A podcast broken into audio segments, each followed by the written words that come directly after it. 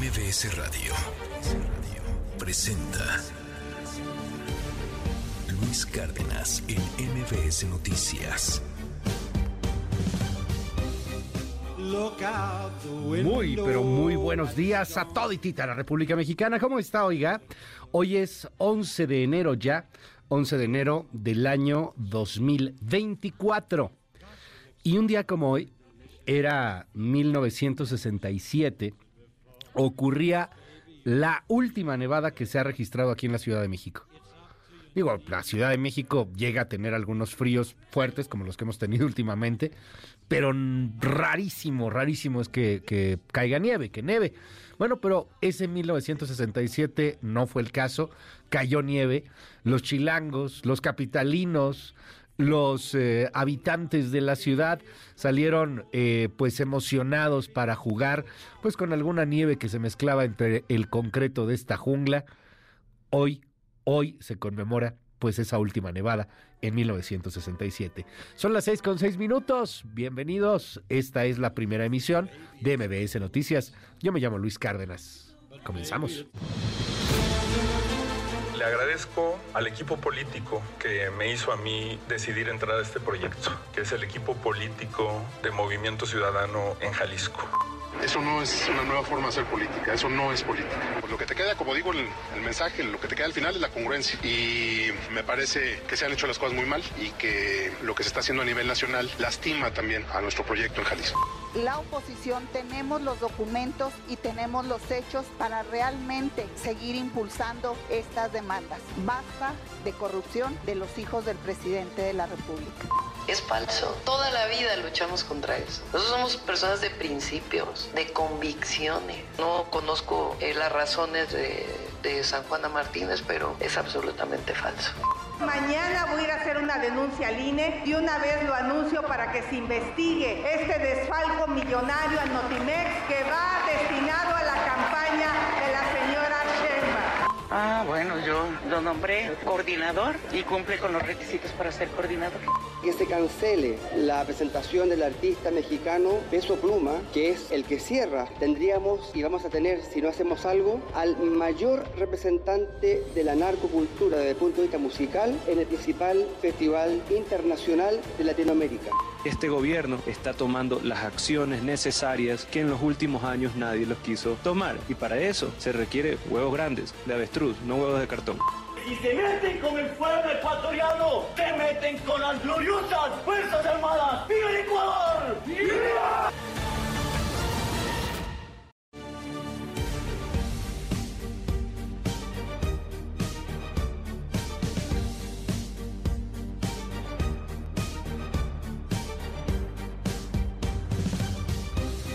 Seis de la mañana con ocho minutos. Muy, pero muy buenos días a toditita la República Mexicana, a todos los que están con nosotros. Gracias, de verdad, muchas, muchas gracias a mucha gente que está fuera de la República Mexicana, transmitiendo este espacio por todo el planeta, por el mundo mundial a través de mbsnoticias.com.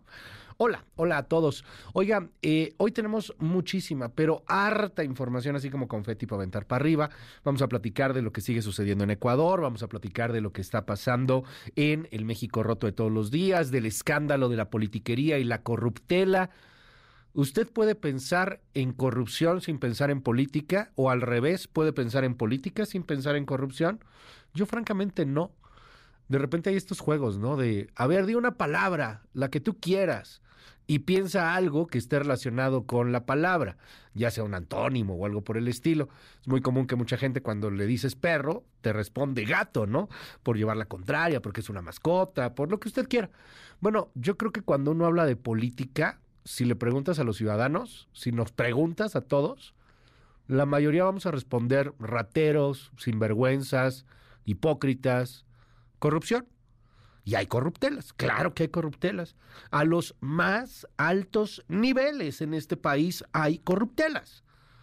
Hay corruptelas entre las familias de los políticos, en los primeros niveles de las familias de los políticos, hay corruptelas entre los precandidatos, hay corruptelas, hay corruptelas en las instituciones, hay corruptelas por todos lados.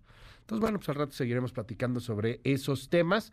Vamos a tener aquí eh, una conversación bastante interesante con Luis Carlos Ugalde, el expresidente del INE, presidente de Integralia, y, y hablaremos pues de los riesgos electorales, de los riesgos hacia el 2024, porque creo que el hecho de que la corrupción sea ya una normalización, como la violencia es ya una normalización, es evidentemente el foco rojo. Ya lo platicaremos con el doctor Luis Carlos Ugalde en un ratito más. Oiga, y eh, más tarde también hablaremos sobre Jeffrey Epstein. Se puso fuerte el tema hace unos días debido a que se reveló la lista de las personalidades que estuvieron involucradas con Epstein.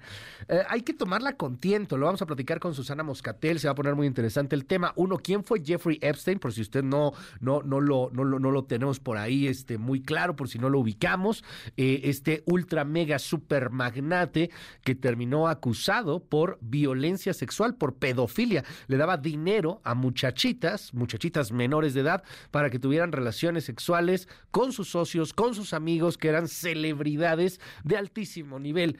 Hay algunos de los cuales está más que probado que hubo relaciones sexuales no consentidas o consentidas eh, pues a través de el dinero con menores de edad, lo cual pues es un delito grave.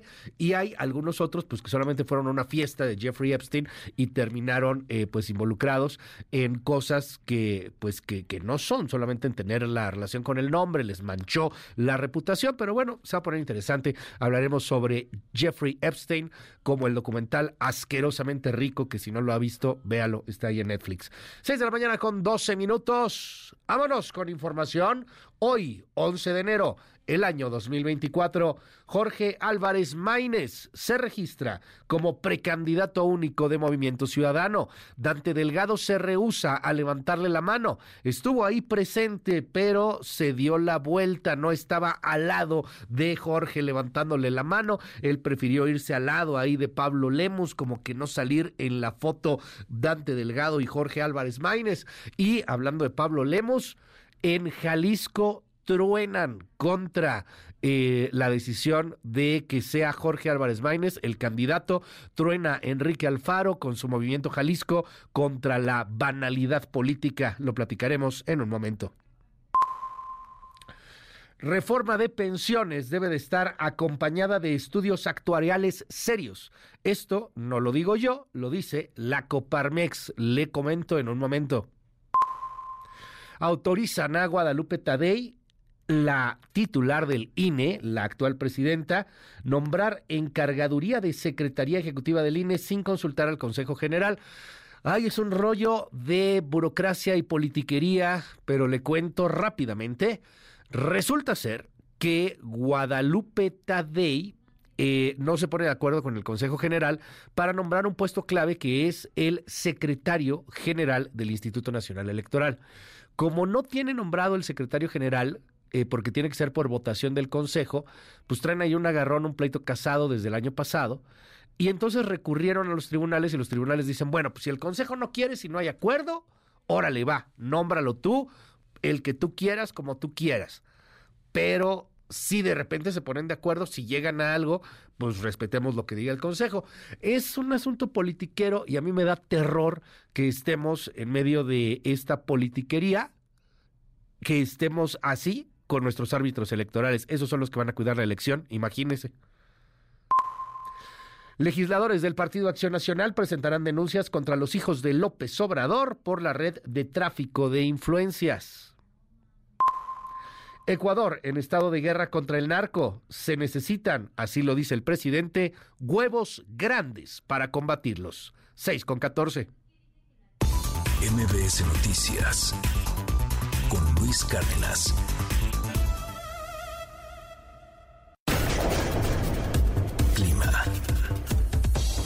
MBS Noticias. Luis Auditorio, gusto en saludarlos. Hoy ingresará el Frente Frío número 26 y se desplazará sobre el noroeste y norte de México. En asociación con una vaguada polar y con las corrientes en chorro polar y subtropical, propiciará chubascos en Baja California, Sonora y Chihuahua, rachas de viento de 100 a 120 kilómetros por hora en Chihuahua y Durango, rachas de viento de hasta 100 kilómetros por hora en Baja California, Sonora y Coahuila, y rachas de 60 a 80 kilómetros por hora en el resto del noroeste, norte, noreste y occidente de la República Mexicana. Asimismo, originará ambiente diurno de frío a fresco en regiones del noroeste del territorio nacional, así como la probabilidad para la caída de nieve o agua nieve en Baja California, Sonora y Chihuahua. Por su parte, continuará el ingreso de humedad de ambos océanos, pronosticándose lluvias aisladas en el oriente, sur y sureste del país y en Quintana Roo, así como viento de componente sur, lo que es la surada en el litoral del Golfo de México, la península de Yucatán e Istmo y Golfo de Tehuantepec. Asimismo, se prevé oleaje de 2 a 4 metros de altura en la costa occidental de Baja California y oleaje de 1 a 3 metros de altura en la costa occidental de Baja California Sur. Finalmente, se mantendrá la baja probabilidad de lluvias en el norte, noreste, centro y occidente del país, incluido el Valle de México. Hasta aquí la previsión del tiempo. Hasta luego.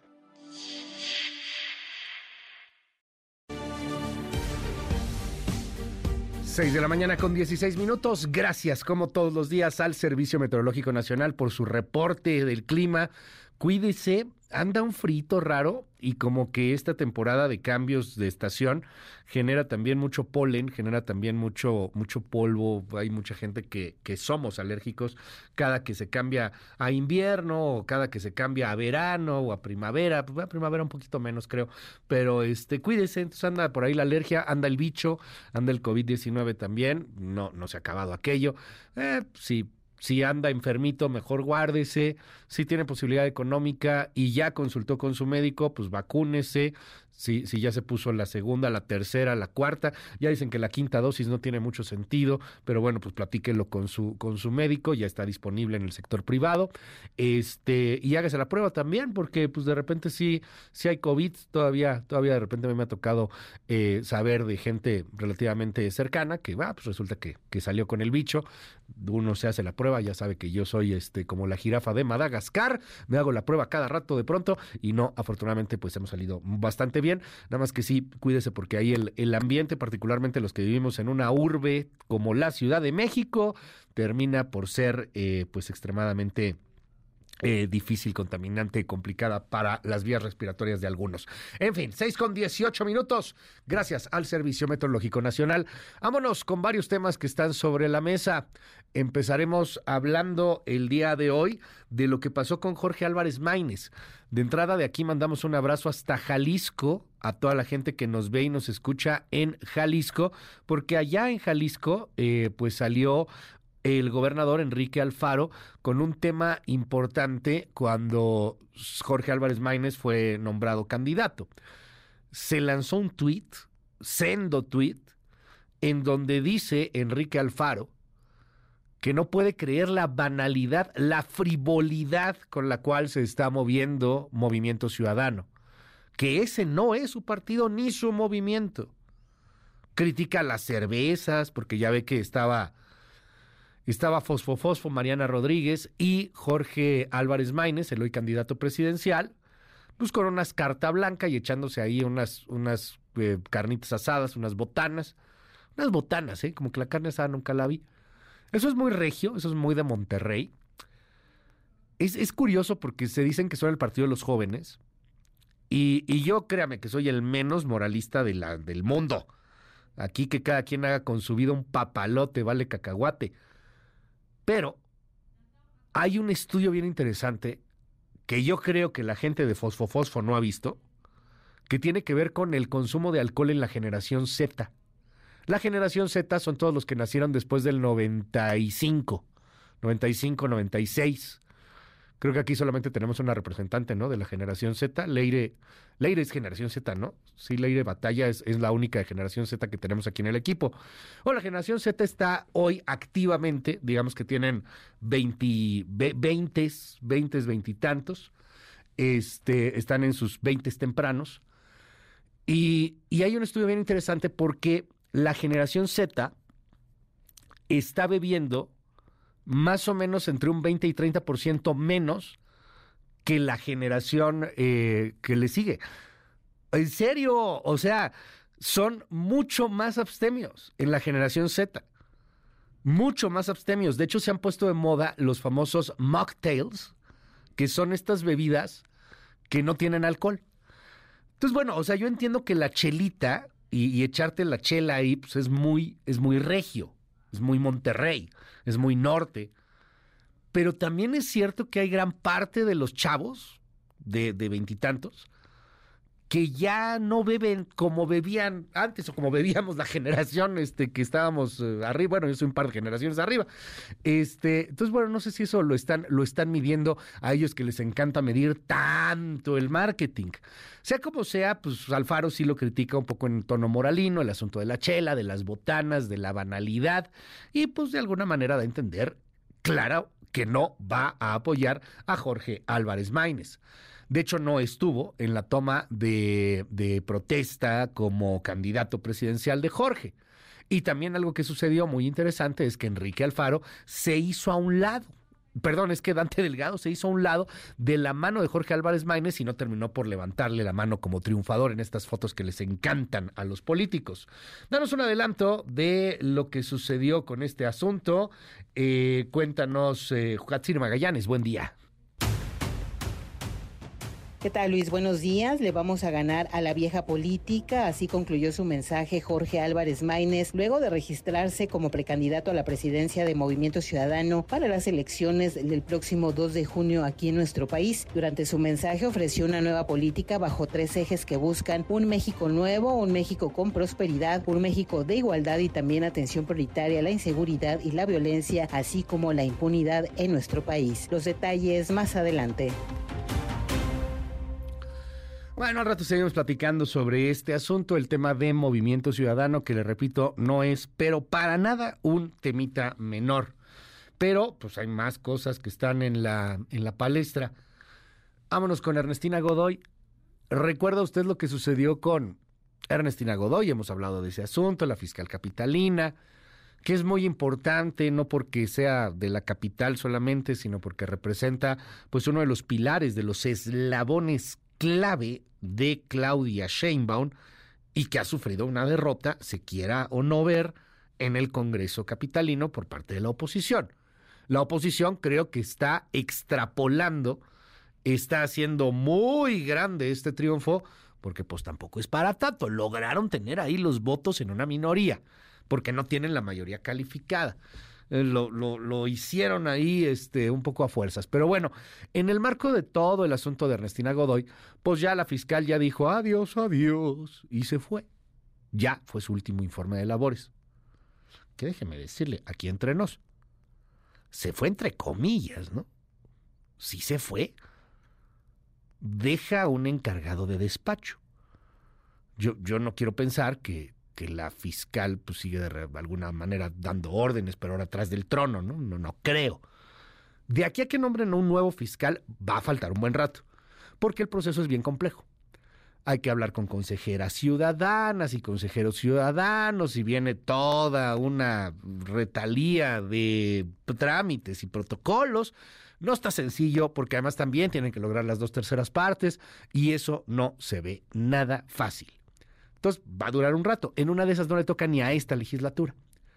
¿Quién se queda de encargado de despacho? El que era el vocero, Ulises Lara. Y yo ayer se lo platicaba. Ya ve cómo somos usted y yo que nos ponemos a chismear.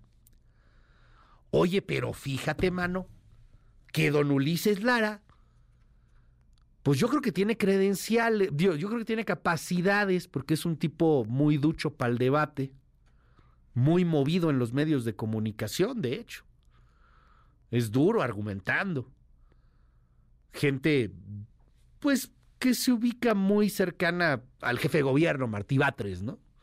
Son radicalones, este, respondones, fuertes, entrones. No lo estoy diciendo en mala entraña, ¿eh? que aquí todo el mundo se siente. Pero había un tema, había un tema. Y no tengo nada contra nadie, ¿no? Pero es que Ulises Lara era sociólogo. Bueno, es sociólogo. Y pues un sociólogo hace muchas cosas. Si hay profesiones que admiro, la de los sociólogos es una de ellas, ¿eh? la, verdad.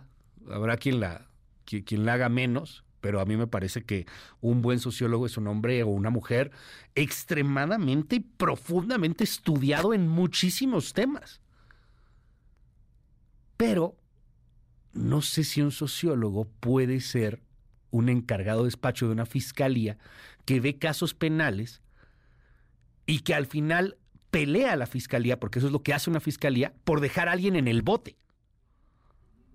Eso es lo que hace una fiscalía. ¿Y, cómo te dejan en el bote? Pues en una batalla jurídica, legal. Yo pensé siempre, le soy franco, que Ulises Lara era abogado.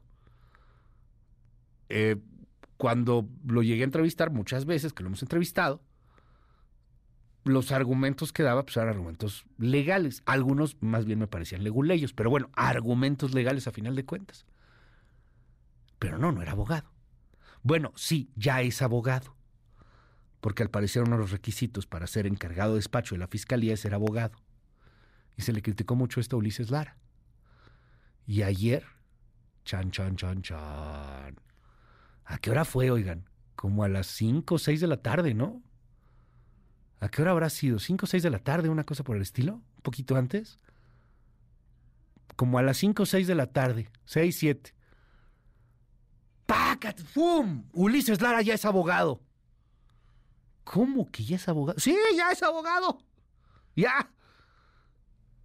Ulises Lara cuenta con estudios de licenciatura, maestría y doctorado, y doctorado, aseguró la Fiscalía General de Justicia de la Ciudad de México pero pues ayer le expidieron un título de abogado.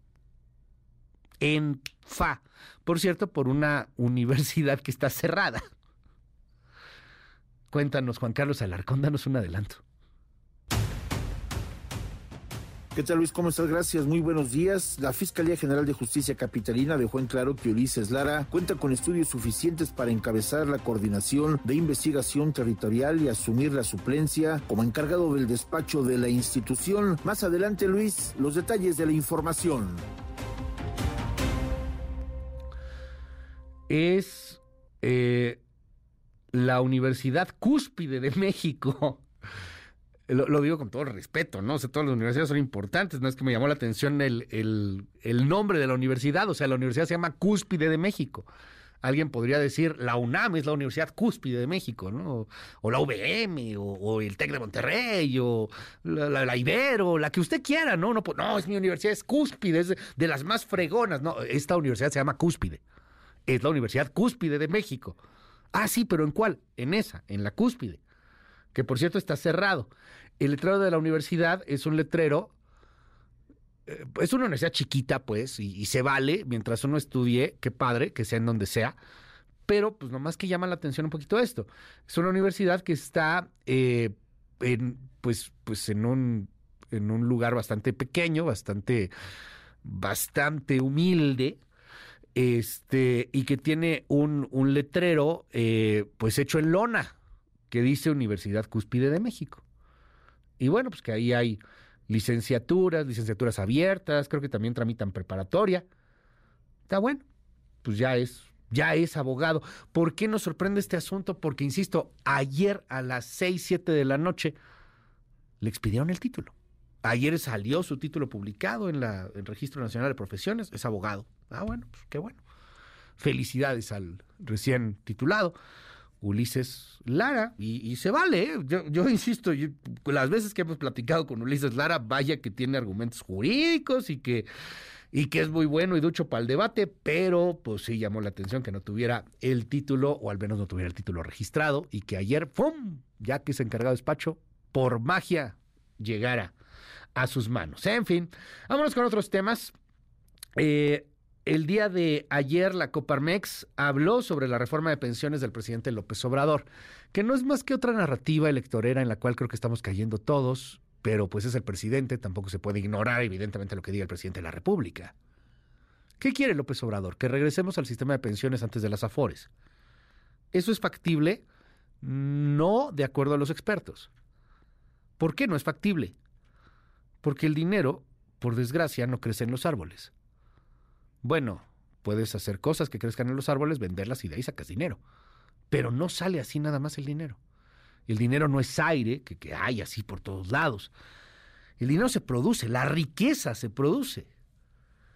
Y para regalarle pensiones, ofrecerle pensiones, que bien merecidas seguramente lo tendrá la mayoría, pues necesitas un país que genere muchísima riqueza y que esa riqueza sea suficiente para poder pagar a la cantidad de eh, personas que se retiran en este país.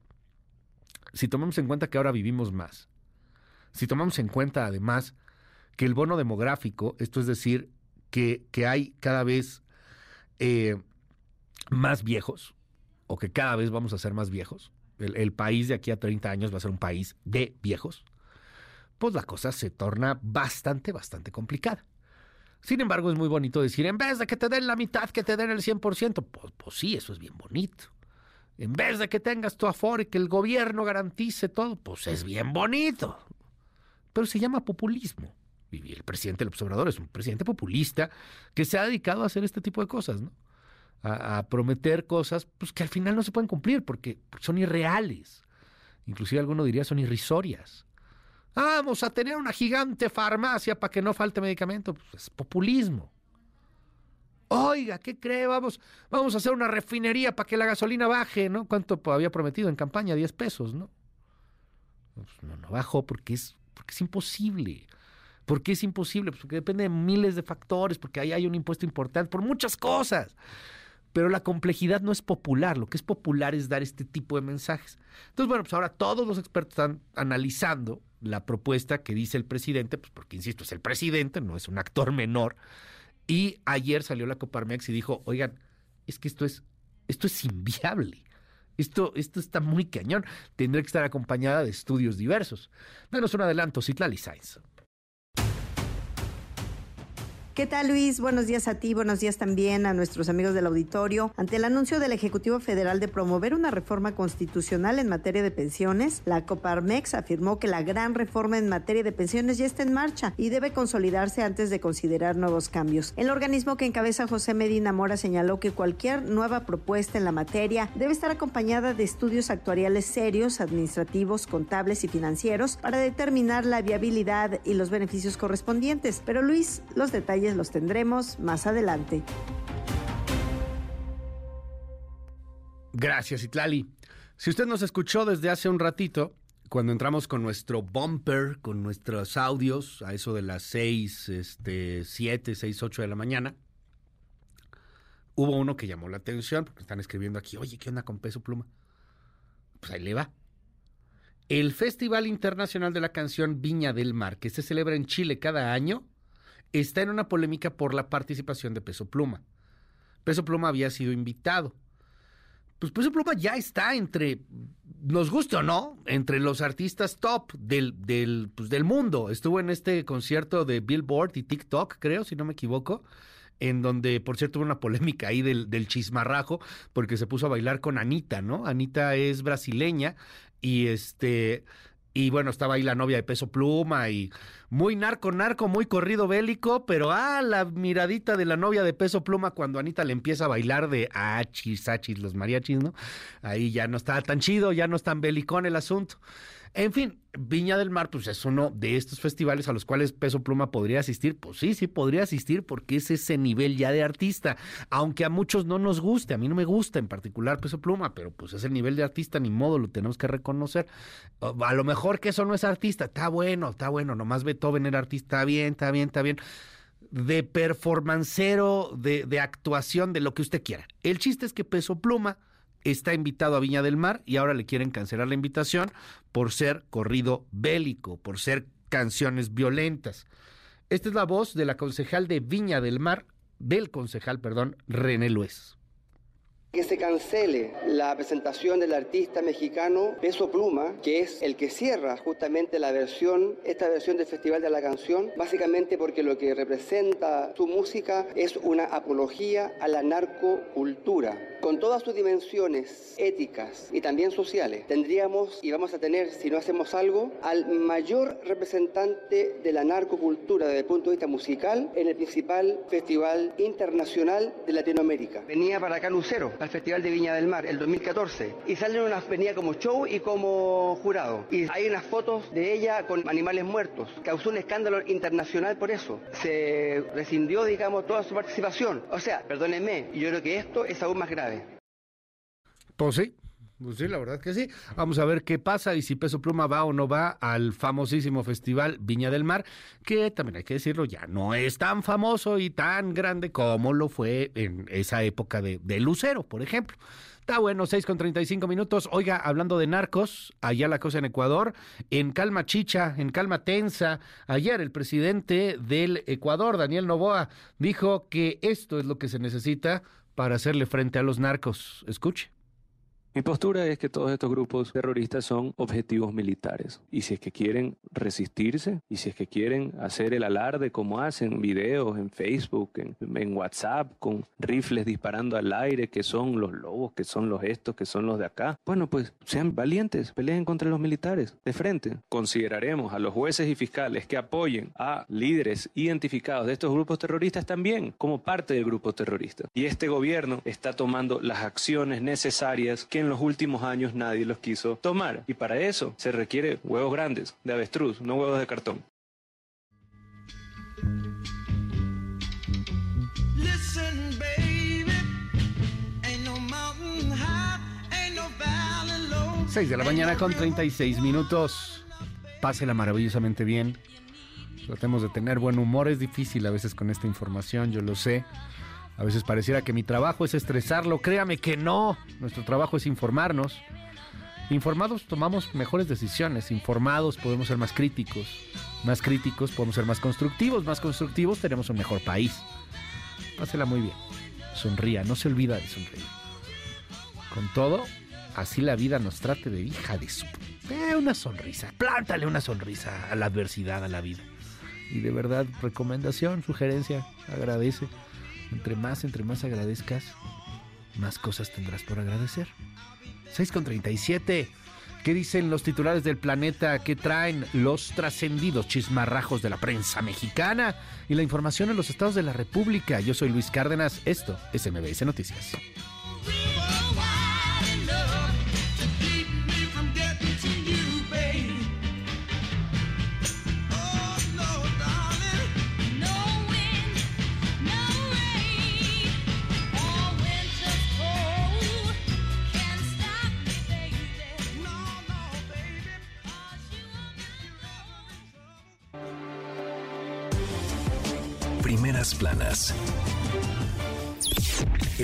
Universal. Bajo fuego amigo. PRI y PRD dejan fuera al PAN de la coalición para candidaturas en Coahuila. Alfaro se inconforma con Movimiento Ciudadano por poner a Maines como su presidenciable. Chocan en Morena por la acusación de San Juana de moches para Sheinbaum. Milenio. Libre el Transformer, Eslabón de Yotzinapa, Quinto Camión y Chicago. El jefe de Guerreros Unidos en esa ciudad de Estados Unidos pagó 200 mil dólares de fianza. Militares son jefes de la policía en 15 entidades. Reforma. Se fractura Movimiento Ciudadano. Defiende a Álvarez Maínez su destape con cervezas. Condena al Faro tintes de banalidad. Ellos no lideran, dice el Proyecto Naranja. Excelsior. Huachicoleros tenían 10 millones de pesos en efectivo. Capturan a una banda en Querétaro. A tres de los siete detenidos se les vincula con dos ejecuciones que en total dejaron seis muertos en la entidad del año pasado, informó la Fiscalía Local. Animal político. Tribunal Electoral avala que Guadalupe Tadei mantenga al INE con encargados de despacho. La jornada. Ecuador, en estado de guerra contra el narco. Novoa. Cientos de militares custodian infraestructura estratégica. El financiero. Impulsa gasto en construcción la inversión a nuevo máximo. Además de crecer 24.7% anual en octubre de 2023, Ilvana inversión fija bruta 11 meses consecutivos con tasas de doble dígito. El economista. Obra en vivienda impulsa inversión fija bruta. Decae consumo privado. Construcción residencial revirtió el indicador en octubre. Reporte Índigo. El reto urgente de Novoa. A menos de dos meses de que tomara posesión, el presidente de Ecuador, Daniel Noboa, debe enfrentar la ola de violencia que se desató en su país. Para permanecer en el poder, tendrá que actuar rápido y quirúrgicamente para mitigar los efectos de los grupos del crimen organizado. El sol de México. Partidos negocian alianzas contra el reloj en nueve estados. Entre jaloneos, los plazos para el registro de coaliciones ante la autoridad vencen el 16 y 22 de enero. La prensa. Seco. El Cutzamala tiene déficit de almacenamiento del 51.63%, el más bajo registrado. De los 782 millones de metros cúbicos de agua, que representa el 100%, hoy existen solo 320 millones. La crónica.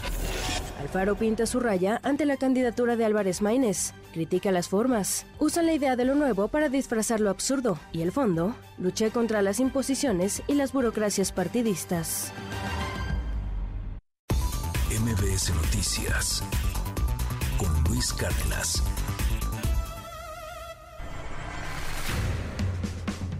Estados. Sonora. La Fiscalía del Estado investiga el asesinato de la gobernadora tradicional de la etnia Cucapa, Aronia Wilson, ocurrido este martes en la comunidad Pozas de Arbizú, en San Luis Río, Colorado. El cuerpo de la víctima fue encontrado al interior de su casa debajo de varias prendas de ropa, algunas de las cuales estaban incendiadas, por lo que se presume que el feminicida intentó incinerar el cuerpo para ocultar el crimen. Las autoridades afirman que ya tienen un sospechoso detenido. Este miércoles por la madrugada se registró un ataque contra un convoy de soldados en el municipio de China por parte de presuntos miembros del crimen organizado, hecho que dejó como saldo al menos un militar muerto y otros dos lesionados. Tras la agresión, las autoridades decomisaron en el lugar un vehículo de blindaje artesanal conocido como Monstruo y armamento. Tamaulipas. El titular de la vocería de seguridad del Estado, Jorge Cuellar, confirmó que el Instituto Nacional de Migración otorgó una visa humanitaria a los 32 migrantes, entre ellos una menor, que fueron plagiados en la autopista Reynosa-Matamoros y posteriormente fueron liberados. El funcionario detalló que los 26 venezolanos y 6 hondureños fueron trasladados a un albergue del Estado en Matamoros, donde esperan cruzar a Estados Unidos. Oaxaca. La volcadura de un autobús de pasajeros que transportaba aproximadamente 40 migrantes, registrado este miércoles en la carretera panamericana 190, en el tramo Santo Domingo-Sanacatepec, El Jícaro, dejó como saldo al menos 10 extranjeros heridos, quienes fueron trasladados a un hospital para recibir atención médica. Las autoridades informaron que la unidad se precipitó por un barranco y tras el accidente, la mayoría de los migrantes huyó del lugar. MBS Noticias. Con Luis Cárdenas. Titulares del mundo. New York Times, Estados Unidos. Israel enfrentará acusaciones de genocidio en la Corte Mundial. Washington Post, Estados Unidos. Haley y DeSantis discuten en feroz debate sin Trump. El País, España. Sánchez salva dos secretos in extremis y fracasa el de Díaz. Le Monde, Francia. Ola de frío en Francia. Vigilancia naranja en cuatro departamentos de Occitania, donde el tráfico es complicado. The Guardian, Reino Unido. Anularán las condenas de cientos de víctimas de la oficina de correos. Der Spiegel, Alemania. Segundo día de huelga de maquinistas. Ferrocarril mantiene plan de emergencia. Corriere della Sera, Italia. Candidaturas, alta tensión. Funcho de São Paulo, Brasil. Nunes también dice mantener el respeto hacia Marta y minimiza el impacto de Boulos. El Clarín, Argentina. El Fondo Monetario Internacional libera 4.700 millones de dólares para apoyar el fuerte ajuste de Milei. Al Jazeera, Medio Oriente. La Corte Internacional de Justicia celebra la primera audiencia en el caso de genocidio de Sudáfrica contra Israel. Continúa con la información con Luis Cárdenas en MBS Noticias.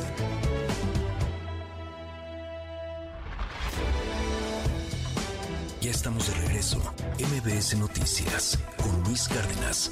Continuamos. Trascendió en la prensa.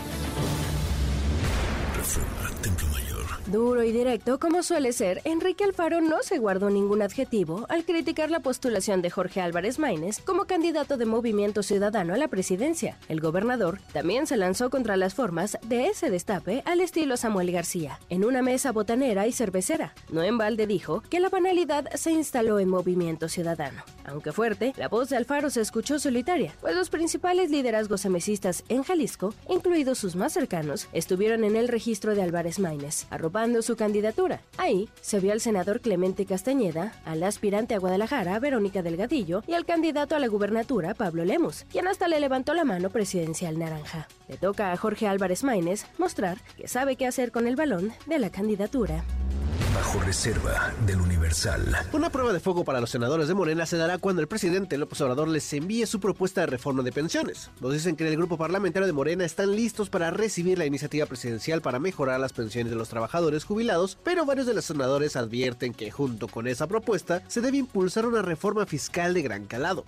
Aseguran que aunque el tema de las pensiones es muy noble, sin cambios en materia fiscal y las modificaciones necesarias para financiarlo, este tema y el de los programas sociales serán una bomba de tiempo para el próximo gobierno, que ellos confían estará encabezado por Claudia Sheinbaum. En pocas palabras, sostienen que lo que se promete en tiempos electorales se debe cumplir, pero sin endeudar al país ni pasar facturas impagables a los futuros gobiernos. Ya se verá si esta vez los cambios propuestos por el presidente logran pasar sin moverles ni una sola coma.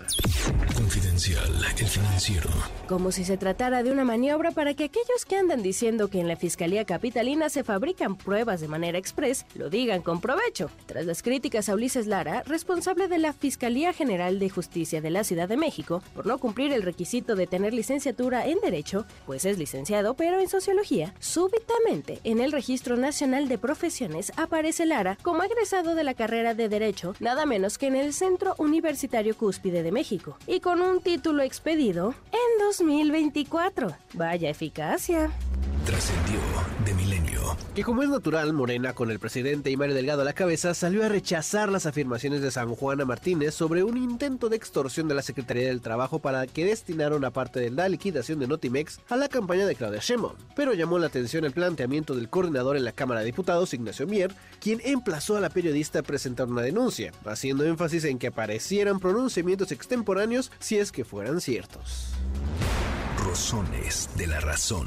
Y nos cuentan que la no ratificación de Ernestina Godoy sigue teniendo efectos y no solo porque está siendo tema de conversación el asunto que atañe al título de derecho del nuevo encargado de despacho de la Fiscalía y porque ya se está proponiendo aumentar penas en el tema de los fraudes inmobiliarios, sino también por lo que ocurre en partidos de la oposición. Y es que ayer la diputada priista Tania Larios informó que el dirigente nacional de su partido, Alejandro Moreno, ya notificó en el Consejo Político Nacional la expulsión de las diputadas Mónica Fernández y Wesley Jiménez, quienes, como se recordará, el día de la ratificación de Ernestina se sumaron a la 4T y votaron a favor de la continuidad de la ahora ex fiscal. Quien traicione los principios del PRI no tiene cabida en nuestra institución. Congruencia y lealtad a México, anotó la también secretaria del otrora partidazo en la capital. Pepe Grillo, de Crónica. Las bandas del crimen organizado ven las elecciones como oportunidades para nuevos negocios. Su interés por impulsar ciertas candidaturas y parar en seco otras no se limita a la posibilidad de alcanzar un acuerdo de protección a cambio de sobornos, ni a la libertad plena de extorsionar a todos los comerciantes, sino que va más allá. Llega la posibilidad de controlar los servicios públicos. Uno de los casos más ocurridos es el manejo de agua potable que deja millones de pesos, pero también obras públicas como asfaltado y bacheo, el servicio de limpia, entre otros. Así lo han denunciado sacerdotes que ofician en la Sierra de Guerrero que saben lo que dicen porque lo viven todos los días. Por eso las bandas le están dando seguimiento a las listas de posibles aspirantes a las alcaldías en los territorios donde operan y están listos para votar incluso jalando el gatillo si conviene a sus intereses. Rayuela de la jornada. Aquí lo que sigue a una denuncia es el linchamiento.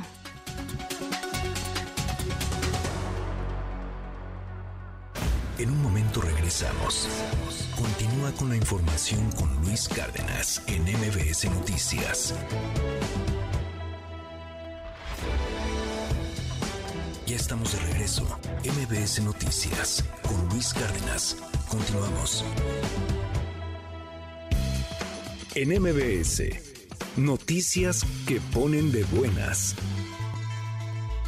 Las Secretarías de Relaciones Exteriores y de Cultura del Gobierno de México, junto con el Instituto Nacional de Antropología e Historia, realizaron el conversatorio Restitución del Patrimonio Cultural Mexicano e inauguraron la exposición de piezas arqueológicas recuperadas en otros países llamada Un halo de esplendor, rematriación y conservación de los bienes culturales mexicanos. Las dependencias reiteraron su compromiso en el combate al tráfico ilícito de bienes culturales, enalteciendo con su labor la identidad nacional, trabajando para proteger y conservar el legado cultural del país.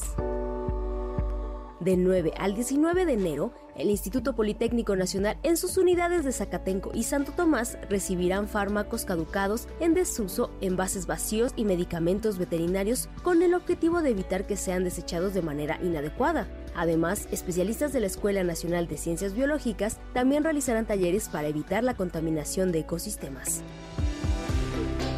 Elementos de la Policía Bancaria e Industrial, así como personal de seguridad industrial e higiene del metro, resguardaron a un cacomixle. Este pequeñín se encontraba en la zona de vías en la estación Cuauhtémoc de la línea 1, donde se realizan trabajos de rehabilitación. Una vez que el marsupial se encontraba a salvo y a simple vista no presentaba lesión alguna, fue entregado a los oficiales de la Brigada de Vigilancia Animal, quienes lo trasladaron en un contenedor a sus instalaciones, donde será valorado por médicos veterinarios o tecnistas.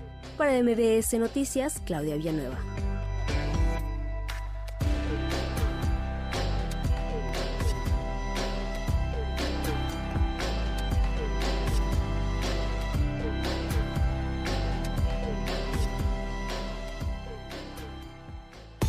MBS Noticias con Luis Cárdenas. La agenda del día. A las 7 de la mañana, el presidente Andrés Manuel López Obrador encabezará una conferencia de prensa. A las 8.45 de la mañana, Xochitl Gálvez acudirá a la presentación de una denuncia ante el Instituto Nacional Electoral. A las 10 de la mañana, iniciará la sesión extraordinaria del Consejo General del Instituto Nacional Electoral. A las 11 de la mañana se llevará a cabo el panel Perspectivas Económicas 2024, en el que participarán diversos expertos y será moderado por la directora de la Bolsa Institucional de Valores, María Ariza. Al mediodía, Claudia Sheinbaum realizará actividades de pre-campaña en Michoacán. En Nueva York, el juez que preside el juicio civil de Donald Trump emitirá un veredicto. El secretario de Estado de Estados Unidos, Anthony Blinken, concluirá en Egipto su gira por Oriente Medio. La organización Human Rights Watch ofrecerá una conferencia de prensa con su directora ejecutiva, Tirana Hassan, sobre el nuevo informe de la situación de los derechos humanos en 100 países del mundo. Y en La Haya, Países Bajos, comenzarán las audiencias en la Corte Internacional de Justicia sobre la petición de Sudáfrica para que se tomen medidas provisionales en relación con la demanda por genocidio contra Israel por la guerra en Gaza. En un momento regresamos. Continúa con la información con Luis Cárdenas en MBS Noticias. Ya estamos de regreso. MBS Noticias con Luis Cárdenas. Continuamos. Las 7 de la mañana con dos minutos. Muy, pero muy buenos días a toditita la República Mexicana. ¿Cómo está? No sabe el gusto que me da poder estar con usted un ratito en esta mañana. Se lo digo todos los días y de verdad se lo digo con el corazón en la mano. Ayer tuvo oportunidad de ver el cielo rojo. Se enamoró con el cielo rojo. Le tocó algo. A lo mejor no le tocó, a lo mejor estaba en otro lado. Aquí en la Ciudad de México se vivió algo que pues es raro. Nuestro cielo es muy curioso. A veces la vida, el destino, Dios, si usted quiere, nos regala un cielo maravilloso, un aire, no le puedo decir que limpio, pero sí muy bonito. Y, y de pronto este, pues se, ve, se ve padre. O sea, hay, hay rara vez en que la ciudad está no contaminada y se ve muy bonito este cuando hacen el segundo piso el periférico no sé se ve hermosa la ciudad es raro pero a veces tenemos esas postales y ayer tuvimos una de esas postales fue el, el famosísimo cielo rojo eh, que, que bueno pues viene acompañado de nubes lenticulares ¿qué es eso? Son estas nubes que se producen en temporadas de frío y se forman en las capas bajas de la atmósfera se veía muy bonito se vio muy bonito. Si usted tuvo oportunidad de verlo y de disfrutarlo, pues qué padre. Si me puede compartir sus fotos, estaría a todo dar en el 5571-131337, 5571-131337, nuestro WhatsApp que está abierto absolutamente para todos. 7 de la mañana con 3 minutos, harta información el día de hoy, pero antes saludo Tele, hola, 6.4 Tele abierta en varios estados. Estamos también en Dish y en eh, la forma millennial, mbsnoticias.com, forma digital baje la app de MBS Noticias, ahí estamos, nos puede ver, nos puede escuchar, puede consultar toda la información que se está generando en este gran sitio que es su casa, en donde puede informarse, tener temas de conversación, en donde puede eh, pues encontrar información pura y dura. Hay todo, menos fake news. Las fake news, búsquelas en otro lado. Y también saludamos a toda la radio. Estamos en EXA, en la mejor, en FM Globo, bañando el territorio entero. Yo soy Luis Cárdenas y todos los días, todos los días, te lo digo con el corazón en la mano. Es un gustazo, es un privilegio estar contigo un ratito cada mañana. Gracias por esta increíble oportunidad. Te lo digo de corazón, es un honor poderte acompañar. Y gracias, gracias por esto. Espero estar a la altura de tus expectativas. Son las 7 con 5 minutos. Vámonos con varios temas que están sobre la mesa el día de hoy, 11 de enero, el año 2024. A ver, comenzamos con eh, lo que está ocurriendo, eh, pues con eh, el Ecuador. El presidente del Ecuador, Daniel Noboa, aseguró el día de ayer miércoles que el país está en estado de guerra luego de tres días de violencia narco. Se comprometió a enfrentar sin tregua a más de 20 mil miembros de organizaciones terroristas. En una entrevista, Daniel Noboa afirmó que para hacer frente a la situación van a necesitarse, así lo dijo, huevos de avestruz, huevos grandes. Mi postura es que todos estos grupos terroristas son objetivos militares. Y si es que quieren resistirse, y si es que quieren hacer el alarde como hacen videos en Facebook, en, en, WhatsApp, con rifles disparando al aire, que son los lobos, que son los estos, que son los de acá, bueno, pues sean valientes, peleen contra los militares de frente. Consideraremos a los jueces y fiscales que apoyen a líderes identificados de estos grupos terroristas también como parte del grupo terrorista. Y este gobierno está tomando las acciones necesarias que en los últimos años nadie los quiso tomar. Y para eso se requiere huevos grandes, de avestruz, no huevos de cartón. Por cierto, Daniel Novoa, que viene de la derecha, ha sido enfático desde que era candidato presidencial. Va con todo contra los cárteles de la droga en el Ecuador. Por eso las reacciones que está viendo. Y a diferencia de otros países como México, a diferencia de otros países como, como el Perú en algún momento, como Venezuela, a diferencia de otros países, va a trabajar de lleno con los Estados Unidos, de la mano. A ver qué pasa, porque va a ser un experimento interesante, un experimento que puede tener consecuencias de violaciones graves de derechos humanos, sí, pero también de pues resultados en materia de seguridad, como lo que está pasando en El Salvador con Nayib Bukele. Entre las propuestas que tiene Daniel Novoa está la de colocar barcazas una especie pues de, de, de, barcos cárceles para que no se puedan fugar los reos.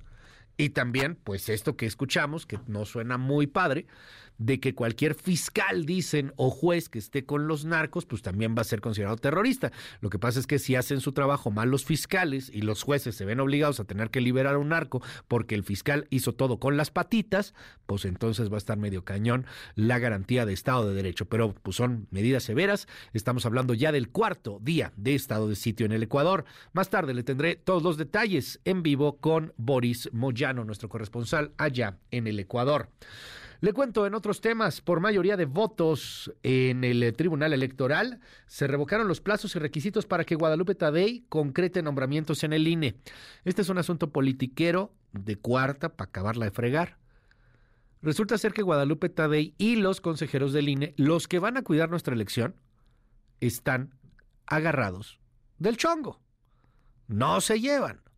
Algunos sí, otros no. Están acusando que hay una guerra interna. Hay quien dice que inclusive ahí siguen los tentáculos de Lorenzo Córdoba y que no dejan trabajar a Tadei. Como sea, usted recordará que renunciaron varios de los funcionarios del INE cuando se fue Lorenzo Córdoba, entre ellos el secretario general.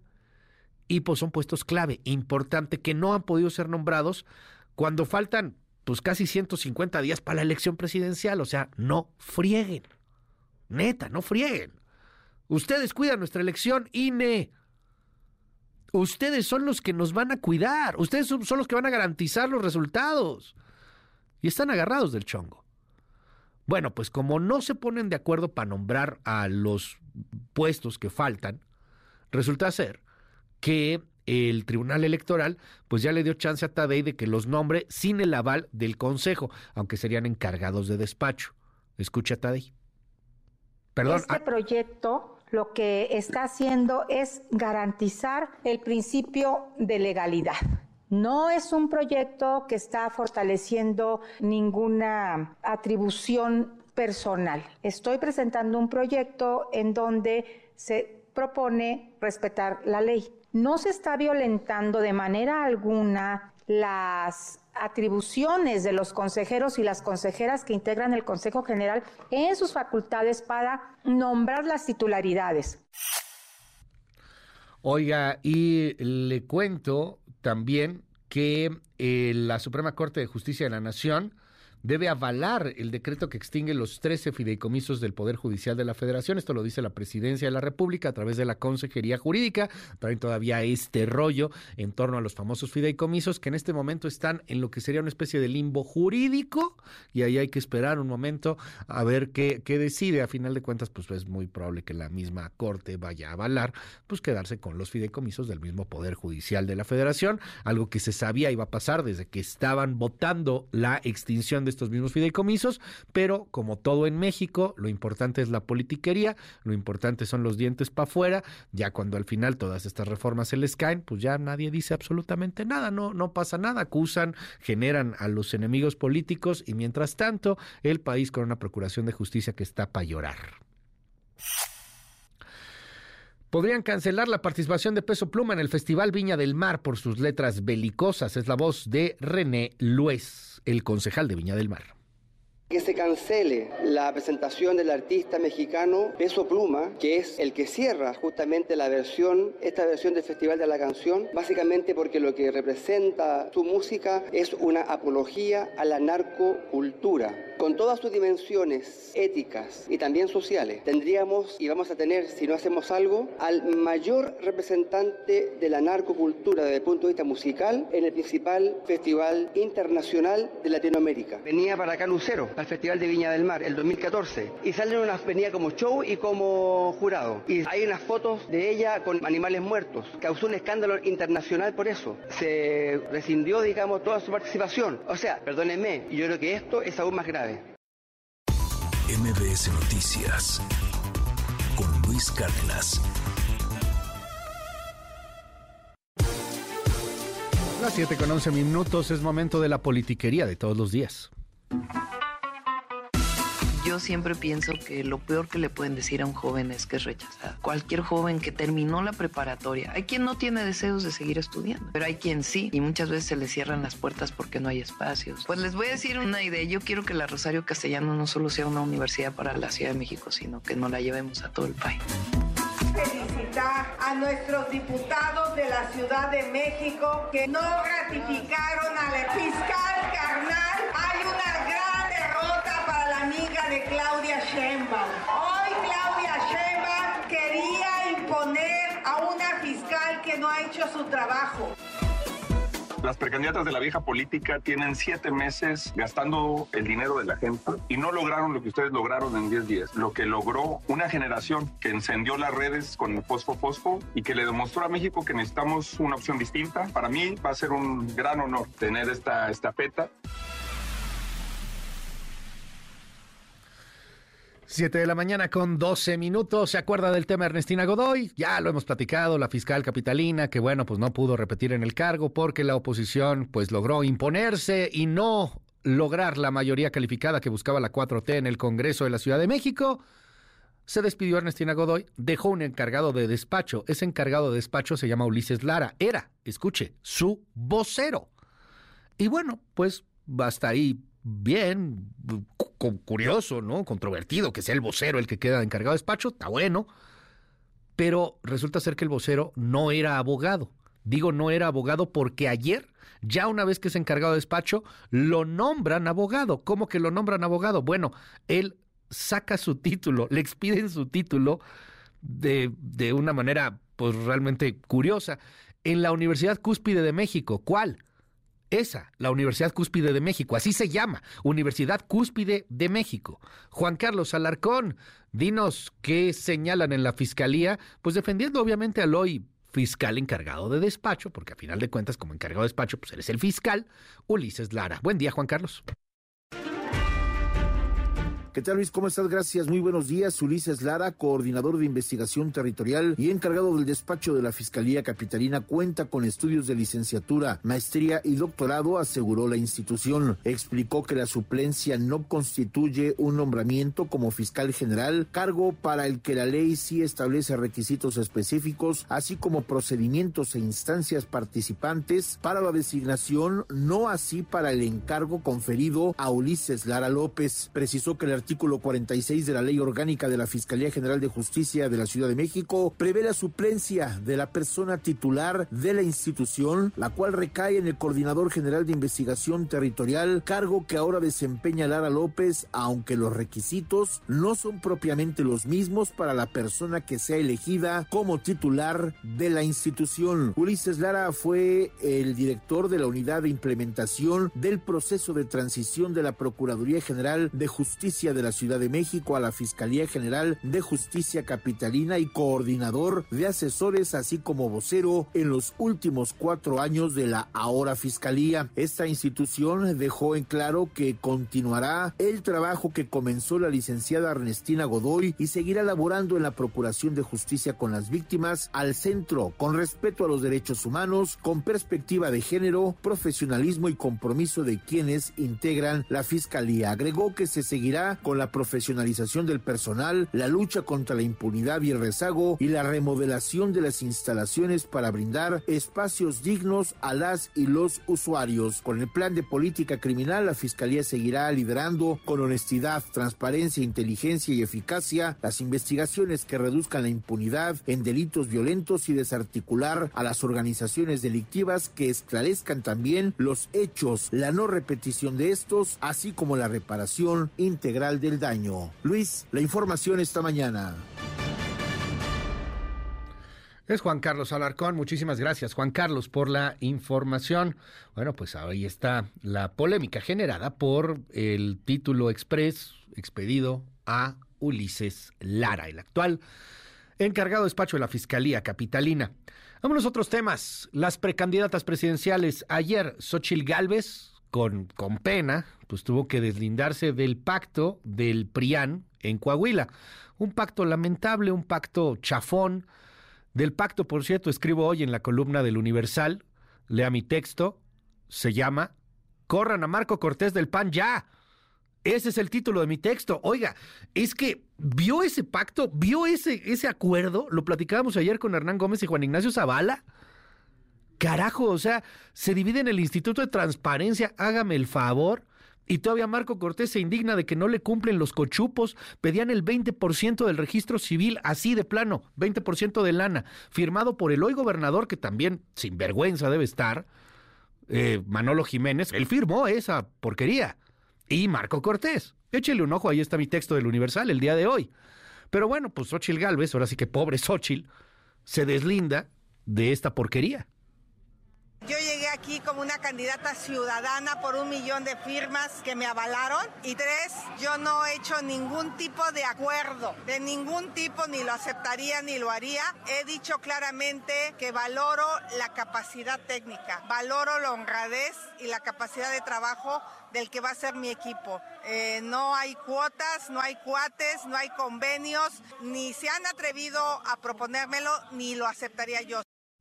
Xochitl Gálvez anunció también ayer que presentará una denuncia contra es Claudia Sheinbaum, su contrincante, por este escándalo de San Juana Martínez. San Juana Martínez, que fue directora de Notimex, y que dice que para liquidar Notimex, para darle la lana a los trabajadores, la lana de la liquidación, le ofrecieron pues quedarse con un buen moche a cambio de que hubiera otro moche. Un moche de cerca de 30 millones de pesos, dicen en el PAN que eran más bien 50 millones de pesos para la campaña de Claudia Sheinbaum. Lo hizo San Juana Martínez, hay un escándalo ahí enorme. Así que pues se cuelga Xochil Gálvez y señala lo siguiente. Necesitamos estar abusados. Ellos tienen todo el dinero. Por cierto, mañana voy a a hacer una denuncia al INE y una vez lo anuncio para que se investigue este desfalco millonario a Notimex que va destinado a la campaña de la señora Sheinbaum. Por eso no le crean a sus encuestas. Si de verdad fueran como dicen que van, no estarían haciendo tantas, tantas trampas. Claudia Sheinbaum responde. Es falso. Toda la vida luchamos contra eso. Nosotros somos personas de principios, de convicciones. Nosotros venimos de un movimiento del pueblo de México. Toda la vida luché en contra del uso de recursos públicos en campañas electorales. ¿Cómo lo voy a aceptar? Es absolutamente falso. Vean ustedes la campaña que tenemos. No traemos una precampaña onerosa. No conozco eh, las razones de, de San Juana Martínez, pero es absolutamente falso. Y bueno, pues ayer Mario Delgado opinó sobre otro partido. Ya ve que a Mario Delgado, presidente de Morena, le encanta opinar sobre otros partidos, sobre lo que pasa en el PAN, sobre lo que pasa en el PRI, sobre lo que pasa ahora en MC con la designación de Jorge Álvarez Maínez. ¿Quién es ese? Jorge Álvarez Maínez es el candidato de MC luego de que Fosfo Fosfo, pues no pudo, se cebó su candidatura. ¿Por qué se cebó? Pues simplemente porque no quiso dejar su gobierno a manos de otros partidos. Tenía miedo, dicen, de que algo encontraran. En fin, al final se cebó la candidatura de, eh, de, de, Fosfo Fosfo, de Samuel García. Esto es bien importante señalarlo, remarcarlo y ponerlo con mayúsculas. Nadie le impidió a Samuel García ser candidato. ¿eh? Él decidió no ser candidato porque no quería dejar su gobierno en manos pues de gente ajena que no fuera de su partido político o de su entera confianza. Ahora bien, Jorge Álvarez Maínez, pues ha sido coordinador de los diputados en Movimiento Ciudadano, ha tenido sus momentos de brillantez en la Cámara de Diputados, pero pues francamente para muchos es más bien gris. Es una persona a quien le quedarán guangos los tenis fosfo fosfo, o quizá no, tal vez de la gran sorpresa. Como sea, metió su cuchara Mario Delgado.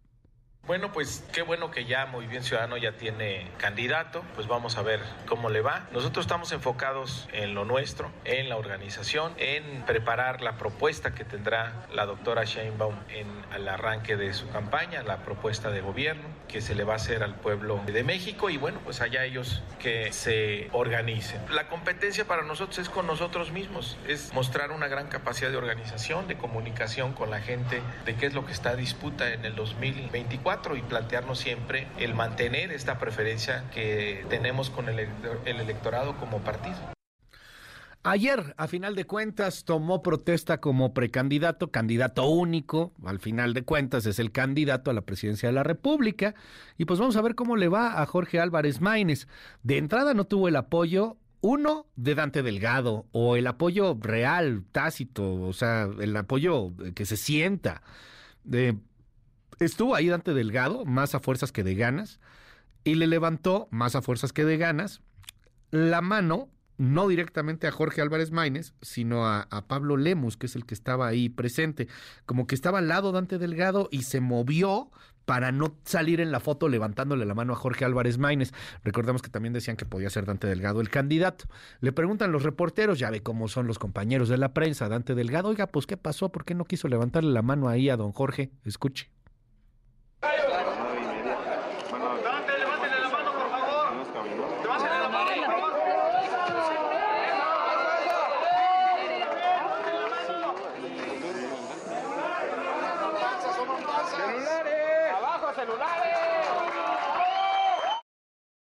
Sí, ya ve cómo son los compañeros de la prensa. Esto no le levantó la mano. Al final no le levantó la mano. Ya ve. Pues no, no quiso. No, no, no quiso. Y, y, bueno, es que además estaba enfrentando un problema Dante Delgado porque Enrique Alfaro, el gobernador de Jalisco, saludos a todos los amigos allá en Jalisco, en Guadalajara, nos escucha mucha gente. Gracias por, por dejarnos acompañarlos. Bueno, pues en Jalisco, el gobernador Enrique Alfaro ayer sacó un tuit dramón, dramón, dramón, diciendo yo tenía razón. Esta es la política de la vanidad, criticando que se haya destapado entre las chelas el momento carta blanca, las botanas y señalando que esa es la no política, la banalidad de la política. Elsa Marta Gutiérrez. Gracias Luis, buenos días. Comentarte que el mandatario jalisciense Enrique Alfaro Ramírez criticó el destape y la forma en que el gobernador de Nuevo León Samuel García anunció que Jorge Álvarez Baines sería y es ya el precandidato de Movimiento Ciudadano a la presidencia de la República. Lamentó que haya habido hasta botana y cerveza de por medio y que ahora sean las ocurrencias y la banalidad las que conduzcan el destino del partido. Insistió que no cree en la política del TikTok. Reprochó que Samuel García se suma como líder del movimiento y expresó que le da pena que se esté echando abajo un proyecto que él construyó desde Jalisco. Sostuvo que no entiende ni comparte las decisiones de MC y advirtió que se envió un mal mensaje para quienes consideraban al Partido Naranja como una opción. Es la voz del gobernador de Jalisco, Enrique Alfaro Ramírez. No, no, no, no quiero yo hacer ningún pronóstico. Simple y sencillamente creo que desde hace mucho eh, se han ido tomando decisiones de forma difícil de entender, de manera que de, de decisiones que yo evidentemente no comparto y creo que ha dado un muy mal mensaje hacia afuera, hacia la hacia los mexicanos, hacia los mexicanos y a los mexicanos que yo creo que sí veían en este proyecto, o espero que todavía puedan ver en este proyecto una opción de futuro, pero yo no creo que el futuro se pueda construir a partir de esta idea de la política basada en las ocurrencias y en la banalidad. No lo comparto. Admitió diferencias con Samuel García por la forma de entender y hacer política. Aún así habló de amistad y respeto. Escuchemos de respeto como gobernador, siempre será de respeto como gobernador. No, es que no tiene que ver la amistad, simplemente una postura sobre la manera de entender y de hacer la política. Advirtió que las decisiones de la dirigencia nacional afectarán a Jalisco. Enrique Alfaro declaró que los nuevos liderazgos de Movimiento Ciudadano tomarían una decisión con respecto al futuro del llamado Grupo Jalisco. Sin embargo, ayer en el registro de Jorge Álvarez Maínez, políticos incondicionales del gobernador arroparon al hoy precandidato a la presidencia de la República. Luis, mi reporte. Buen día.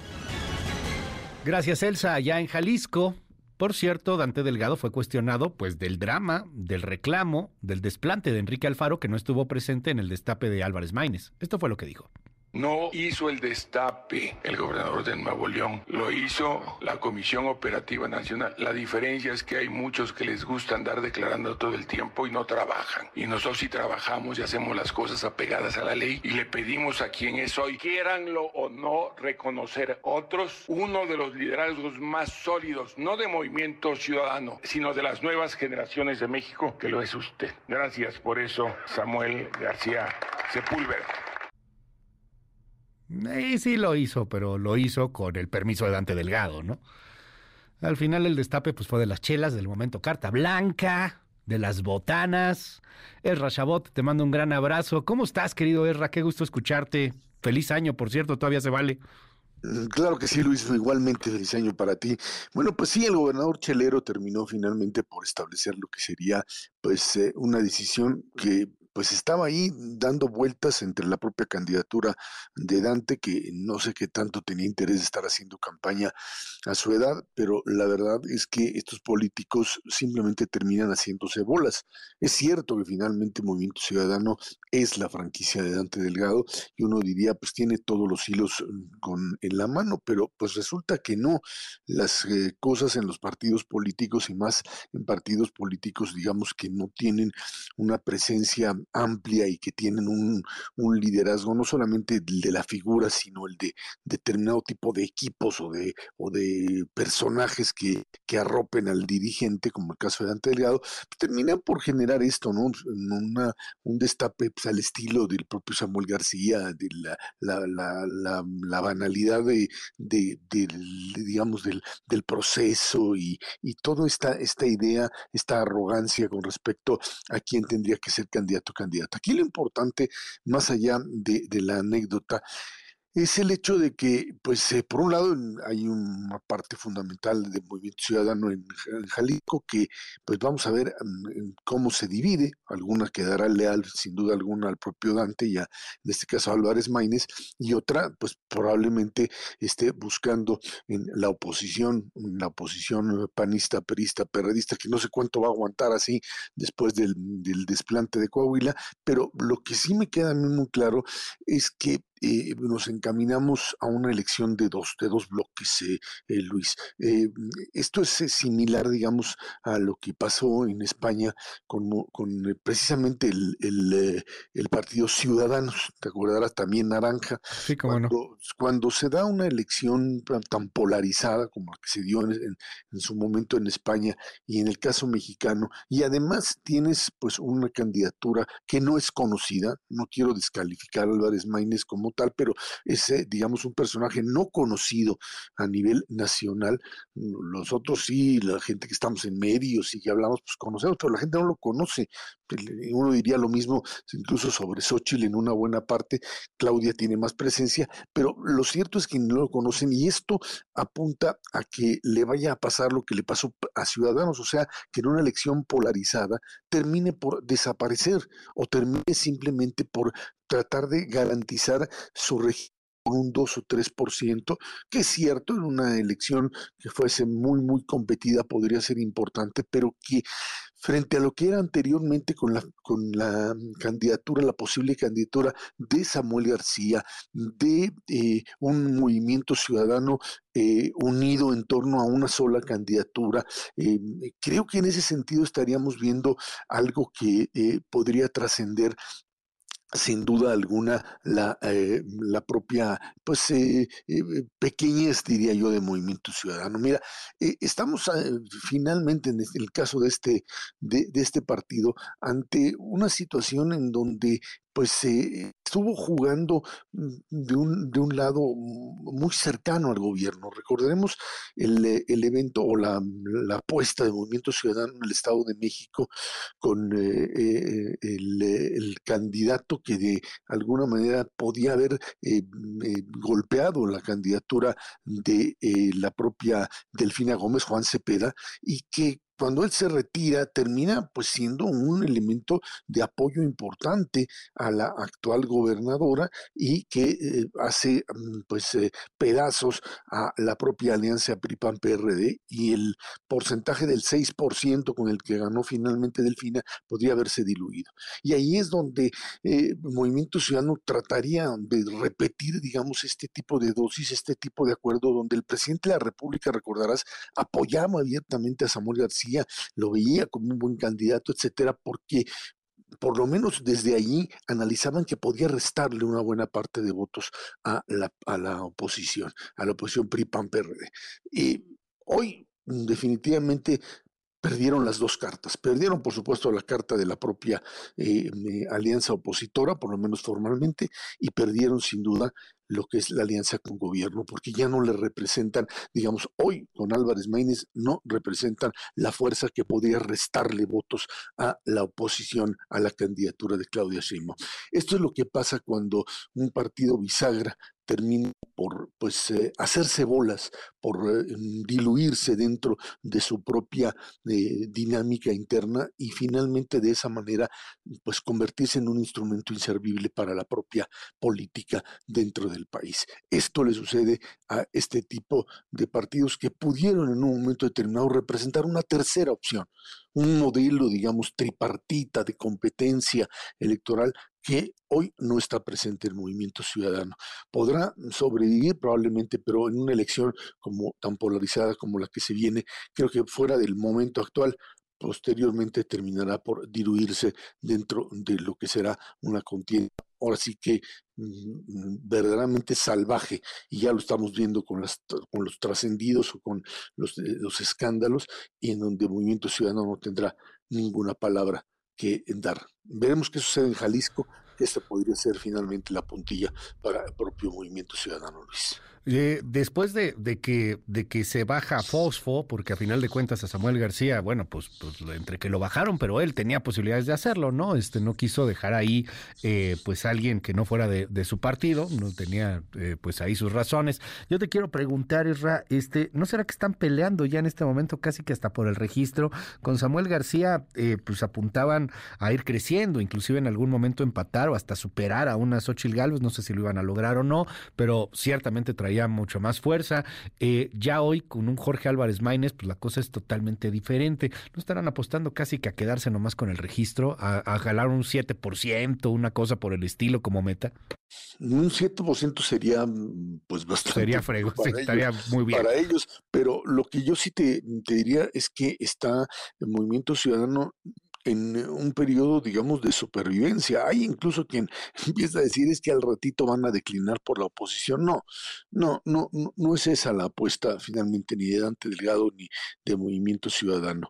Eh, creo que de una manera muy, muy clara, eh, lo que le sucedió a Samuel García es, bueno, no, no, no, no pudo dejar la gubernatura porque eh, no tenía quien le cuidara las espaldas. O sea, lo que hay dentro de estos gobiernos eh, eh, que no tienen transparencia y que se manejan mucho como negocio particular, es una serie de irregularidades que necesitas a fuerzas a alguien que termine tapándolas, a él, a su propia familia, etcétera, y como no lo tienen, como no tienen, no, no, tienen esa mayoría en el Congreso del Estado, entonces lo que hicieron fue decir, pues no, no puedo, dijo Samuel García, yo no puedo en este momento mm, salirme y ser el candidato porque lo que me pueden sacar atrás me puede destruir. Y creo que ese fue el cálculo que hizo, probablemente correcto desde su propia perspectiva, pero el problema del movimiento ciudadano es que no tenía opciones, se le acabaron las opciones.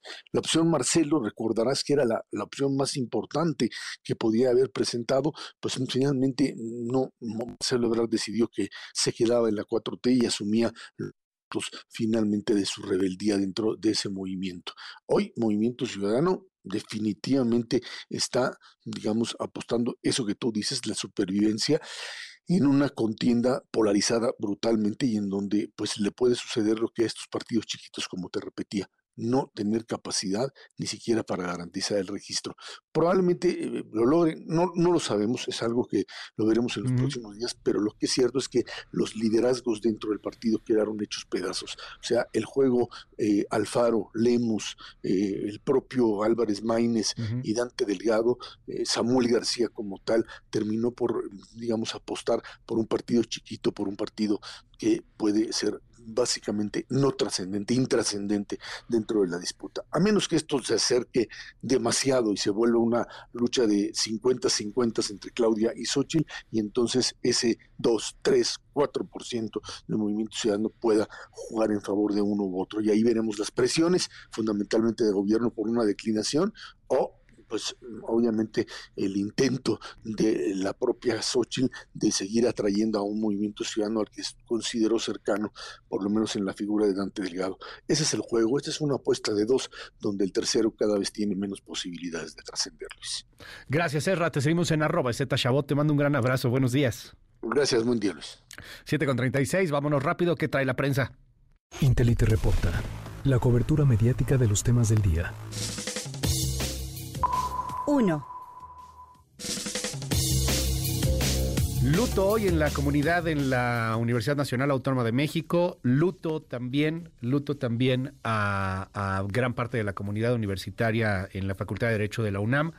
Descansa en paz Sergio García Ramírez, este gran jurista, investigador emérito en la UNAM. Cosa bien curiosa, el Universal publica hoy lo que sería su último texto. Hoy le tocaba publicar, era colaborador eh, en el Universal, un gran articulista. Y bueno, pues hoy, hoy publica Sergio García Ramírez en el Universal. Dice parte de su texto, es necesario que la sociedad eleve de nuevo la voz para que los gobernantes vuelvan la mirada hacia el verdadero cumplimiento de los derechos humanos. El último texto enviado por Sergio García Ramírez al Gran Diario de México, al Universal. Descansa en paz, un abrazo aquí a todos los deudos, entre ellos muchos alumnos, por cierto, entre ellos muchos estudiantes de Sergio García Ramírez. 2. Oiga, eh, en el colmo de lo políticamente correcto, bueno, no sé si es el colmo, esto es bueno o malo, cada quien, pero el Museo del Prado ha retirado algunos eh, nombres de sus obras porque considera que son discriminatorios, como el de enano o disminuido. Por ejemplo, en las pinturas de Velázquez hay una muy famosa que se llama El Niño de Vallecas, y ahí pues aparece un enano.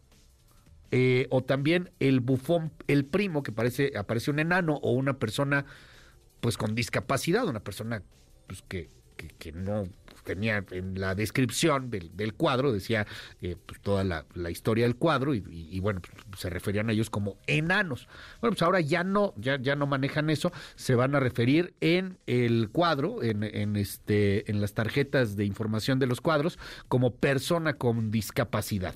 Bueno, pues ahí está, ha generado un poco de polémica en una España que, bueno, pues es muy progresista, muy avanzada, para algunos no es avance, para algunos es otra cosa, cada quien en este tipo de asuntos asuntos hoy llama la atención y le da una nota destacada el diario Milenio. 3. El país de España tiene una cobertura importantísima de todo lo que está sucediendo en el Ecuador. eh, el poder que tiene el diario El País, la, la fuerza económica, laboral, de equipo, de estructura, de lo que sea, pues le da la posibilidad de tener una cobertura inclusive mejor que la de los mismos medios locales ahí en el, en el mismo Ecuador, que algunos medios digitales, me refiero que algunos impresos, algunos periódicos, algunos webs. Y, y bueno, pues viene con una fotogalería de todo lo que ha estado ocurriendo, con testimonios, con algunas cuestiones que le están pasando a la familia, a las familias en el Ecuador. Por ejemplo, eh, pues este testimonio de, de una madre que dice, me aterroriza que vayan a reclutar a mi hijo, los narcos. Eh, la editorial del diario El País se la dedican a Ecuador, Ecuador en llamas, hablando pues justamente del gran reto que tiene Daniel Novoa frente a sí. Son las 7 con 39 minutos. Intelite reporta la cobertura mediática de los temas del día. Órale, hoy es cumpleaños de Mickey Guidobro, Mike Guidobro, el bajista y el vocalista de Molotov. Pues feliz cumpleaños. Cumple 50. Regreso. En un momento regresamos. Continúa con la información con Luis Cárdenas en MBS Noticias.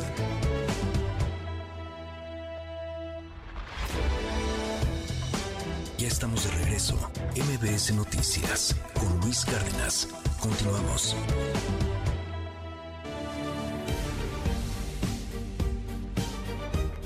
Como siempre, le aprecio en el alma los mensajes en el 5571-131337. 5571-131337. Me escribe eh, una persona en al, ay, perdón, Altotonga, Veracruz. Ah, qué bonito, Altotonga, Veracruz, qué bonito mensaje, gracias. Siempre veo tu noticiario, simplemente es el mejor. Ay, qué bonito, se siente bonito, todo se siente bonito, también los otros, pero pues, gracias, está bonito. Hola Luis, es increíble que estemos tomados por tanta corrupción. Nuestros partidos, todos los partidos solo ven por sus intereses personales. Nos faltan instituciones autónomas fuertes para que no vengan cualquier hijo de vecino a saquear este México. Eh, en serio, dices, pobrecita Xochitl que no sabía y ella dice que se registró independiente. ¿Crees que alguien les cree? Eres un ridículo. Y tu cambio de opiniones es evidente. Ayer decías que Ecuador se cae a pedazos por un mal gobierno y hoy dices que es un gobierno de derecha y ejemplo. Eh, ok. No dije eso, pero bueno, este Ecuador se está cayendo pedazos por todo lo que está sucediendo con el tema del crimen organizado. Estamos viendo todo lo que pasó. Y lo que estamos diciendo no es que sea un ejemplo, es que va a ser interesante a ver si es ejemplo o a ver si es ejemplo de lo bueno o lo malo, porque Daniel Novoa es un, es un presidente de derecha, es un presidente de derecha que va a trabajar de la mano con Washington. A diferencia de México, México no trabaja de la mano con Washington. Porque no es sumiso, porque, ok, por lo que tú quieras, pero no trabaja de la mano con Washington. Y está bien, es por la soberanía, está bien.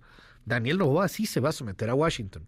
Y en ese sometimiento al tío Sam es muy probable que vengan violaciones graves de derechos humanos. Tienes piojos, te rascas la cabeza a cada rato.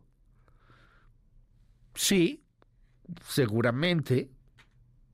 No soy yo, es aquí alguien me los ha de haber pegado. Tienes piojos. Está bien. Este, Luis es una vergüenza, MC, solamente exhiben públicamente sus deficiencias. Saludos en Guanajuato. Te mando un abrazo hasta Guanajuato, gracias. Hablen de la jirafa Benito, que necesita la aprobación de la Profepa para llevarla a African Safari. Ya se está muriendo y no la aprueban. Vamos a platicar de la jirafa Benito. Ayer Coco García nos informaba, de hecho, también sobre el tema de la jirafa Benito. Hola, muy buenos días. Nos gusta compararnos con otros países, pero somos contracorriente y bien incongruentes. Eh, si el gobierno dice abrazos, no balazos, malo. Si el ejército ejecuta su fuerza y hay bajas del crimen organizado, malo. Eh, dicen, miren cómo disparan contra civiles. Peor aún es que eh, en este caso todo entra con el principal general, con el principal defensor del crimen, que son los derechos humanos. Muchas gracias. Hola Luis, eres un comunicador inteligente e informado. Gracias por tu trabajo. Ay, muchas gracias por el mensaje. Hola Luis, harto de la inseguridad, del miedo y harto de la política, harto de la demagogia, harto del engaño y de la manipulación y de la continuidad de la 4T. Te mando un abrazo. No hagas caso, nada en Bona, son el mejor noticiario. Saludos en Chihuahua, capital. Saludos allá, Chihuahua, capital. ¿Cómo está el frío en Chihuahua, eh? ¿Cómo, ¿Cómo anda el frío? Me mandaron aquí unas fotos también del cielo rojo. A mucha gente aquí en la Ciudad de México le tocó ver el cielo rojo. Ayer estuvo, estuvo muy bonito, una postal hermosa, de esas que, pues que valen la pena. Eh, todo podrá estar muy mal, pero hay algunas cosas como esas que valen muchísimo la pena. Las 7 con 47, Deportes con Eddie Chabot. Deportes con Eduardo Chabot.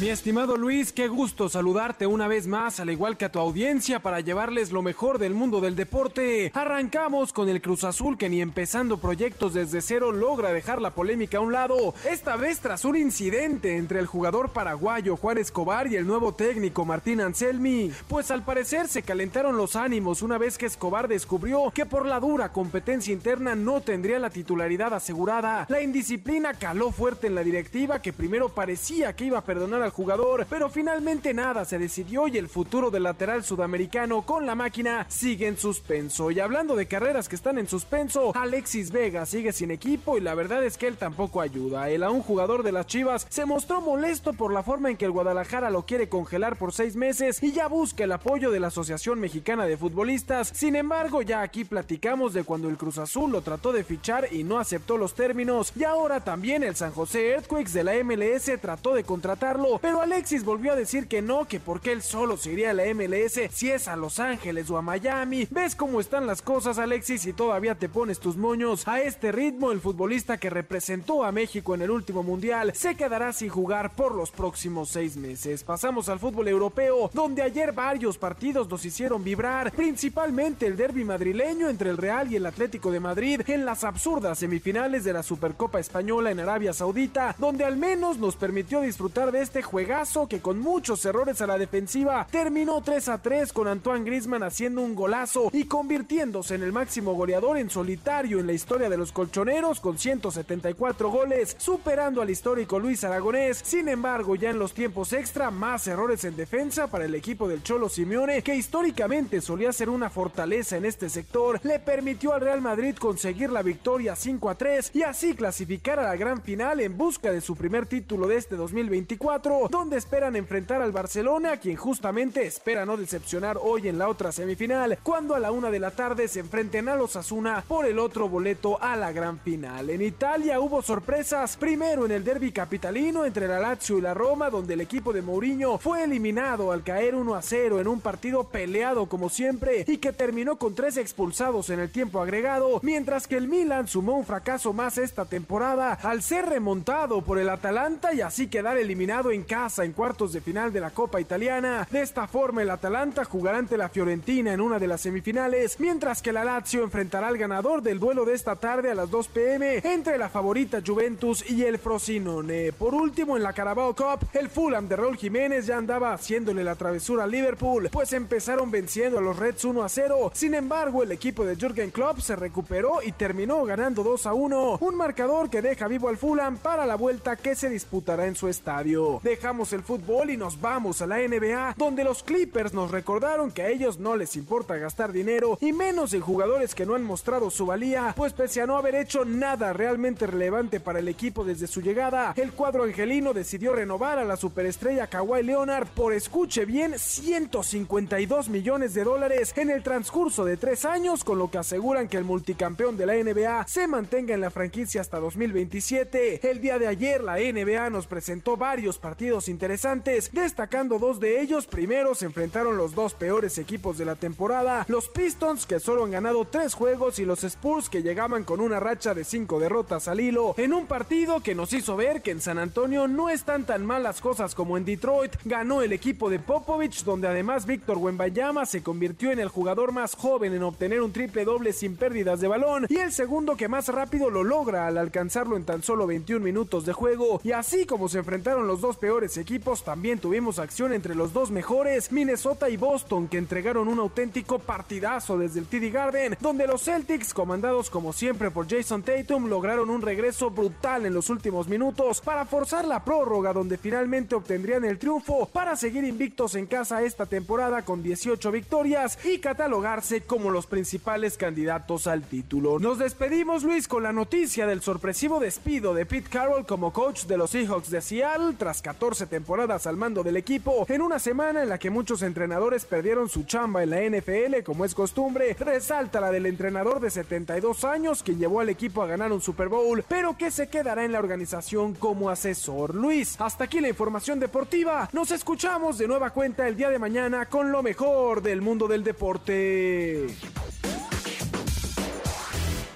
En un momento regresamos. Continúa con la información con Luis Cárdenas en MBS Noticias.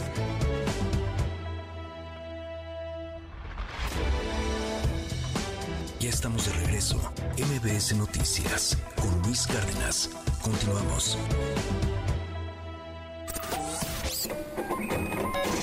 Economía y finanzas con Pedro Tello Villagrán. Las 7 de la mañana ya con 55 minutos. Querido Pedro, me da muchísimo gusto saludarte como siempre y bueno, pues para platicar sobre la inversión productiva que retoma el curso ascendente impulsada por la construcción, uno de, de los sectores pues que ha tenido complicaciones este en los en los últimos en los últimos años, particularmente en pandemia, digo todo todo afectó, pero la construcción en particular detona muchísimas muchísimas actividades y ciclos económicos. Cuéntanos, querido Pedro, me da mucho gusto saludarte. Buen día. Buenos días, Luis. Qué gusto saludarte también a ti y a quienes nos escuchan. En efecto, la inversión productiva, que es uno de los cuatro motores de la economía mexicana, pero también es uno de los motores más importantes de cualquier economía del orbe, sin importar su nivel de desarrollo, en México registró en los últimos años un comportamiento que preocupaba porque se percibía un estancamiento en el avance de la inversión productiva, lo mismo la inversión privada que la inversión pública.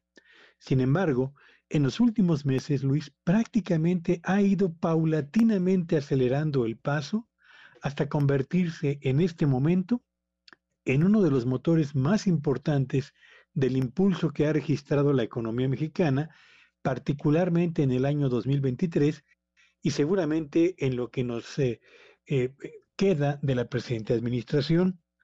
Y esto tiene que ver con la información que recientemente dio a conocer el INEGI. Resulta que en octubre pasado, la inversión productiva, lo mismo en su comparación contra el mes inmediato anterior que contra el mismo mes del año anterior, cerró con números bastante buenos.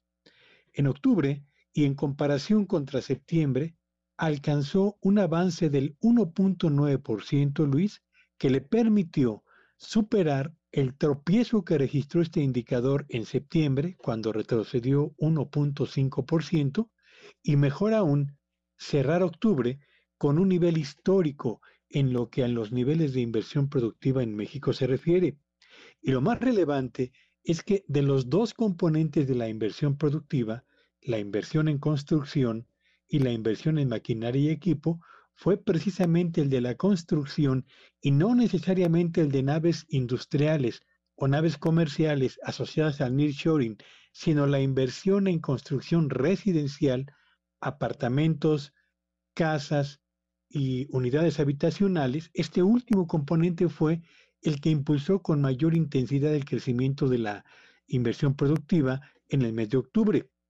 Pero también si comparamos el comportamiento de la inversión productiva contra el mes de octubre del año anterior, nos encontramos con que cerró eh, con un avance del 25%, Luis, lo que le permite acumular 11 meses consecutivos con incrementos anuales de dos dígitos, convirtiendo justamente esta racha en la segunda más importante en los últimos 10 años para el desempeño de este indicador. Y aquí la conjunción de inversión productiva e inversión pública, esta última en las obras emblemáticas que todos conocemos, y la inversión privada, particularmente en parques industriales, en las zonas que se están perfilando como las más importantes eh, atractivas para la inversión en nearshoring, ha ido impulsando el avance y el funcionamiento de este que es, insisto, uno de los cuatro motores de la economía mexicana.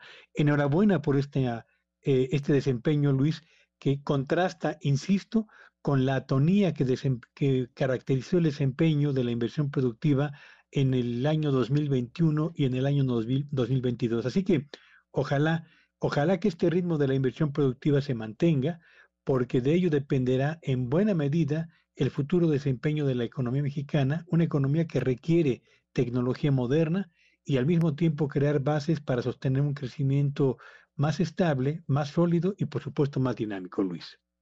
Como siempre, querido Pedro, mil gracias, te mando un gran abrazo y te seguimos en tu red, ¿cuál es? Sígame en X en arroba Petello Villagrán y que tengan un espléndido día. Igualmente es Pedro Tello, son las 8 de la mañana. MBS Noticias con Luis Cárdenas. MBS Radio presenta el resumen informativo con Luis Cárdenas.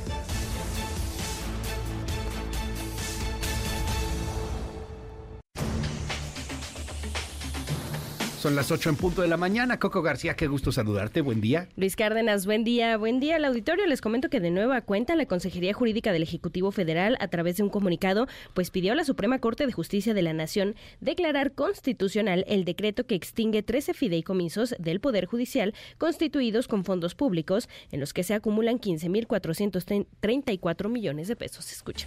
Ah, no, no hay Fue como y en el marco de la Comisión Permanente del Congreso de la Unión, integrantes de las bancadas de oposición e incluso del bloque mayoritario eh, se pronunciaron a favor de, de, que la autoridad electoral intervenga ante las revelaciones hechas por San Juana Martínez, quien recordemos era exdirectora de la agencia Notimex, respecto a que desde la Secretaría del Trabajo se le pidió moche para la campaña eh, de la precandidata de Morena, Claudia Sheinbaum. Escucha el morenista Ignacio Mier.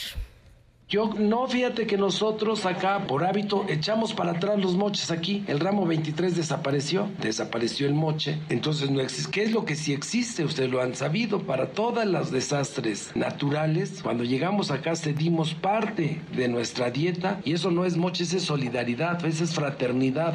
Pero no ha habido de uso indebido de los recursos que son del pueblo de México para destinarlos vía moche a ninguna otra actividad y la Confederación Patronal de la República Mexicana de la Ciudad de México externó su preocupación por el aumento durante 2023 en los eh, delitos de extorsión, homicidio doloso, robo a negocios, a casa, habitación, a autopartes y en transporte público. Armando Zúñiga, presidente de Coparmex en la capital del país, afirmó que el repunte que se ha presentado ha impactado el costo de operación para las empresas, en especial de algunos rubros de alta demanda, que son, pues sí, los más afectados. Escucha.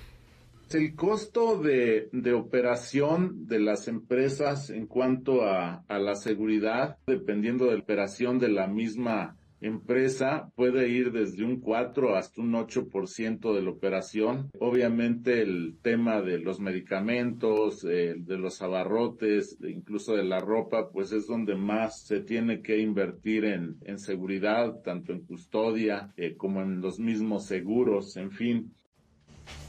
Finalmente, Luis Auditorio, les comento que continúa el debate en Chile entre quienes piden que se cancele la eh, bueno, la participación de Peso Pluma, este cantante de corridos tumbados, en el Festival Viña del Mar de este año, de 2024, y quienes celebran también su próxima participación. Eh, en la discusión eh, se han sumado políticos, medios de comunicación y hasta sociólogos, quienes, bueno, aseguran que no se puede permitir que en el país sudamericano se promueva la narcocultura. Escuche las voces del sociólogo Alberto Mayol y el diputado Jaime Araya. Resulta que Peso Pluma es un cantante que está siendo contratado por el Estado en la práctica. Ese es el tema de fondo. Entonces tú tienes el Estado que está dedicado día y noche, con alta intensidad y con altos recursos, a combatir el narcotráfico, y resulta que el mismo Estado está contratando a alguien que va a llegar a enseñarle a nuestra población y a decirle y a tratar de convencerlo de que finalmente ese tipo de vida es la vida más, tal como dicen sus canciones, la vida más emocionante, más excitante, más lógica, aunque seas un soldado de un narcotraficante y vayas a morir morir joven. Todo esto está dicho en las canciones. O sea, tú vas, vas a morir joven, pero vas a haber tenido los mejores autos, vas a haber podido contratar prostitutas de 30 mil dólares, vas a poder haber eh, tenido una, una, una, vida excitante, interesante, vestido con Valenciaga. Estamos hablando de eso. Estamos hablando de, de, de que es lo que tú estás trayendo con un, efectivamente, con un cantante que nunca ha negado la multiplicidad de veces que le han dicho que él es alguien que eh, trabaja para el narcotráfico. Requiere una reflexión que en el Festival de Viña se haga un espacio a este cantante, Peso Pluma o Natal Cano, que le hace apología al narcotráfico, que ha tenido problemas incluso de seguridad personal por las canciones que canta. Y cuando uno le pregunta a los menores de edad, algunos dicen muy liante el que hace las canciones del cartel de Sinaloa o el de Jalisco Nueva Generación. Me parece que esto no es un tema menor. Muy Bueno, controversial. Pues ahí está controversial, el asunto. Este ya llegó hasta la Cámara de Diputados el debate de si mandan o no mandan a Peso Pluma, de si lo contratan o no. Es cierto, al final es eh, del Estado. El Estado tiene por ahí recursos. Y bueno, pues vamos a ver en qué acaba. Creo que cancelaron a Lucero, ¿no? Decía por ahí. Porque salió con unas fotografías de animales. Ajá, ajá, que había matado animales. O sea, bueno, que se dedicaba a la caza de animales, de esa casa recreativa. Y, Y pues que por eso cancelaron a. Lucero hace ya varios años. Entonces, bueno, pues, Que la a ver en qué cancelan. termina Pero pues ya también en. Viña del Mar, digo, no se ofendan porque bueno, ¿no? Ya también se Ya, ya fue hace mucho tiempo. ¿no? Ya, Sí, no, ya fue hace mucho tiempo y, y ciertamente no es del estilo de lo que sería Peso Pluma. Acaba de presentarse Peso Pluma, lo comentábamos muy temprano en los Billboard. Sí, ya- ya hace Con- algunos meses y estuvo este con Anita y sí se volvió ahí viral. Que Anita El- es otra de las eh, cantantes. Ella no es belicona, ¿no? No, es- ella, es, es brasileña. de hecho es brasileña y canta reggaetón también, y todo. Ajá. Pues Ándale, más bien reggaetonera. reggaetonera, ajá. Se puso ahí a reggaetonear, a perrear con Peso Ajá. Pluma en el Billboard. más Está urbano. bueno. Pero bueno, Peso Pluma la verdad es que ya le hace a todo. Sí, También, sí, de sea, hecho ahí no canta- cantaron nada belicón Canta nada, ¿no? tumbado, pero también reggaetón, pero también Sí. electrocorrido tumbado. Entonces, bueno, Electrocorrido tumbado. ahí date una vuelta al, al Spotify y hay electrocorridos tumbados. No sé si quiero hacerlo. Nada más para que no te platiquen. Electrocorrido tumbado. Sí, sí, sí. Hay, de hecho, hay, hay una canción que no es, no fue de las primeras. Jimeno de está bailando nada más cuando dijimos electrocorrido tumbado, se Sí, puso sí, a bailar sí, como sí, si le sí, hicieran sí. un toque ahí. Sí, hay una canción de Marshmello que ha sido como de las más virales Ajá. con Fuerza Rígida. Ok. Entonces, este es electrocorrido tumbado. ¿Qué podría salir mal? Coco, te seguimos en tu red. En arroba Coco García con doble I, nos seguimos en todas las redes sociales. Nos vemos al rato. Nos vemos al rato. Deberíamos de salir mejor con una de electrocorrido tumbado. Es- eh, sí, Sí, sí nos da así dos segundos ármense Harley Quinn. a Harley Quinn. A ver, a esa ver es, si lo esa es como de las más virales, se hizo muy viral en TikTok. También hay otra que tiene un título medio acá, entonces no lo puedo decir. Este, A pero ver, dilo como no, si te censuraran. eh, es que además el, está como mal escrito, que se llama El Oberga, algo así. Ok, Nunca he entendido muy bien en el título ni he escuchado bien la canción. pues lo borgo. Ajá, el burro. Burgo, borgo. Como de Burdeos. Señores de la Secretaría de Gobernación, Sí. no me vayan a No, cancelar. no, no, te dije el burgo, burro. bar- así Ajá. se llama la canción. Así es, algo Sí, así. es el, ok. Ajá. Algún Y momento. también es electrocurrido tumbado. Está bueno, sí la logramos. Pues ya, vámonos a una pausa. Está. Es Fuerza Rígida con Marshmallow. Gracias, Coco. Regresamos con mucho más. Después de la pausa, platicamos con Luis Carlos Ugalde sobre los riesgos en el 2024. Nos ponemos un poquito más serios. Seguimos. En un momento regresamos. Continúa con la información con Luis Cárdenas en MBS Noticias. Ya estamos de regreso. MBS Noticias con Luis Cárdenas. Continuamos. Primeras planas. El Universal.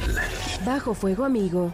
PRI y PRD dejan fuera al PAN de la coalición para candidaturas en Coahuila. Alfaro se inconforma con Movimiento Ciudadano por poner a Maines como su presidenciable. Chocan en Morena por la acusación de San Juana de moches para Sheinbaum. Milenio. Libre el Transformer, Eslabón de Yotzinapa, Quinto Camión y Chicago. El jefe de Guerreros Unidos en esa ciudad de Estados Unidos pagó 200 mil dólares de fianza. Militares son jefes de la policía en 15 entidades. Reforma. Se fractura Movimiento Ciudadano. Defiende a Álvarez Maínez su destape con cervezas. Condena a Alfaro tintes de banalidad. Ellos no lideran, dice el Proyecto Naranja. Excelsior.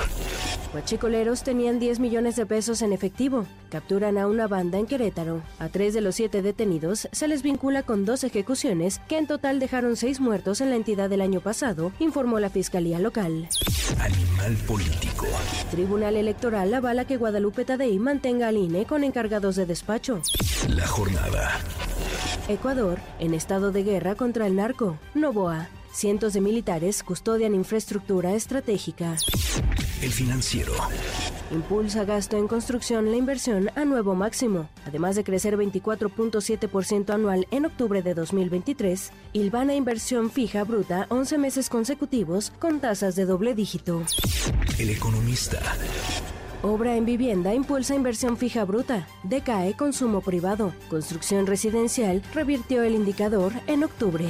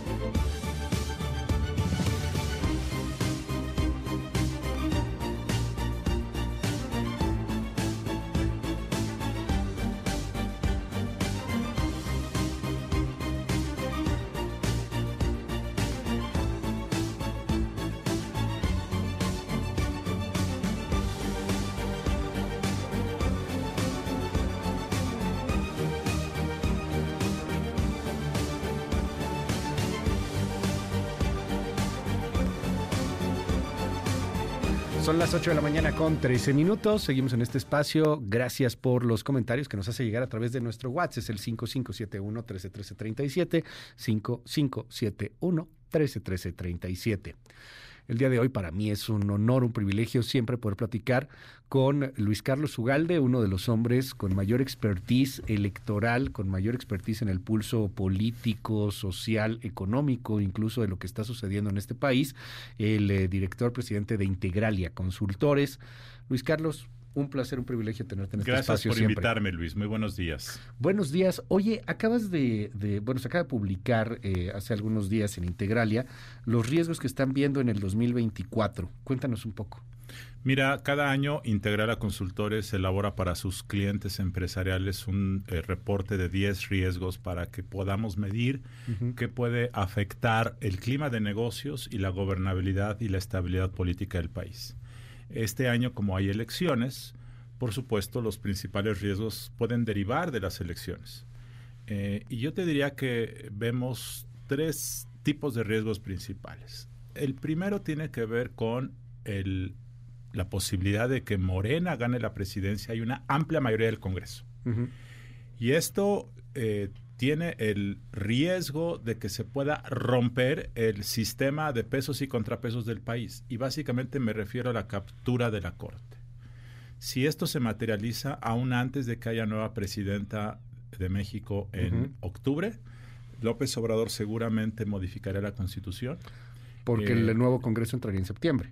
el, el nuevo Congreso entra el 1 de septiembre, él termina el 30 de septiembre, él va a presentar la iniciativa en febrero y claramente López Obrador tiene una obsesión con su legado. Y para López Obrador trabajar hasta el último segundo de su mandato en la transformación y en dejar un legado y dejar la mesa servida para que ya no haya cambio de rumbo es una cosa fundamental. Así es que antes de que llegara Sheinbaum, eh, si ella gana, la mesa estará servida. Habría cambio de la constitución, modificación de la composición de la corte, su politización, una creación de una suerte de Cámara de Diputados judicial. Probablemente en ese mismo periodo eh, habría una iniciativa para desaparecer al Instituto de Transparencia, probablemente la Comisión de Competencia Económica, es probable que el INE cambiara sus atribuciones y su perfil. Entonces, esto que se derivaría naturalmente de un triunfo arrollador de Morena en la elección de junio, nos llevaría a eso. Esto... Déjame detenerte ahí por un momento, Luis Carlos, porque uno de los trabajos, por lo que admiramos mucho, de hecho, el, el trabajo que haces y que hacen muchos consultores, es tratar de verlo todo desde afuera. Es, es analizarlo sin filias ni fobias, sin polarizaciones. En un México tan polarizado como el que está ahora, y lo estoy viendo ahorita en el WhatsApp que empieza a moverse, es que es imposible, es que no, ¿cómo va a ganar el Congreso? No se puede, eso ya no se puede volver a hacer, hay muchos arrepentidos, pero no lo ven como algo tan distante. Y, y- es muy interesante porque yo me acuerdo en 2018, 2017, gente que sabía de este tema, gente que analizaba, decía, va a ganar López Obrador. ¿Cómo crees? No es posible, no puede ganar López Obrador, no es cierto. y, bueno, pues pasaron muchas cosas. ¿Qué tan probable ven eso? ¿Qué tan probable es que gane el Congreso, que el plan C que quiere el presidente? Nosotros en Interrela vemos que es improbable hoy. Ok. Eh, que hoy los números te dicen que lo más probable hoy es que Sheinbaum gane la presidencia. Por supuesto, eso puede cambiar. Claro. El partido todavía no empieza. La gente todavía no llega al estadio. De hecho, mucha gente todavía no sabe quiénes son los equipos de fútbol. Así es que falta tiempo. Pero hoy los números sugieren que ganaría Sheinbaum. Dos, nosotros pensamos que es improbable que Morena pueda tener la mayoría.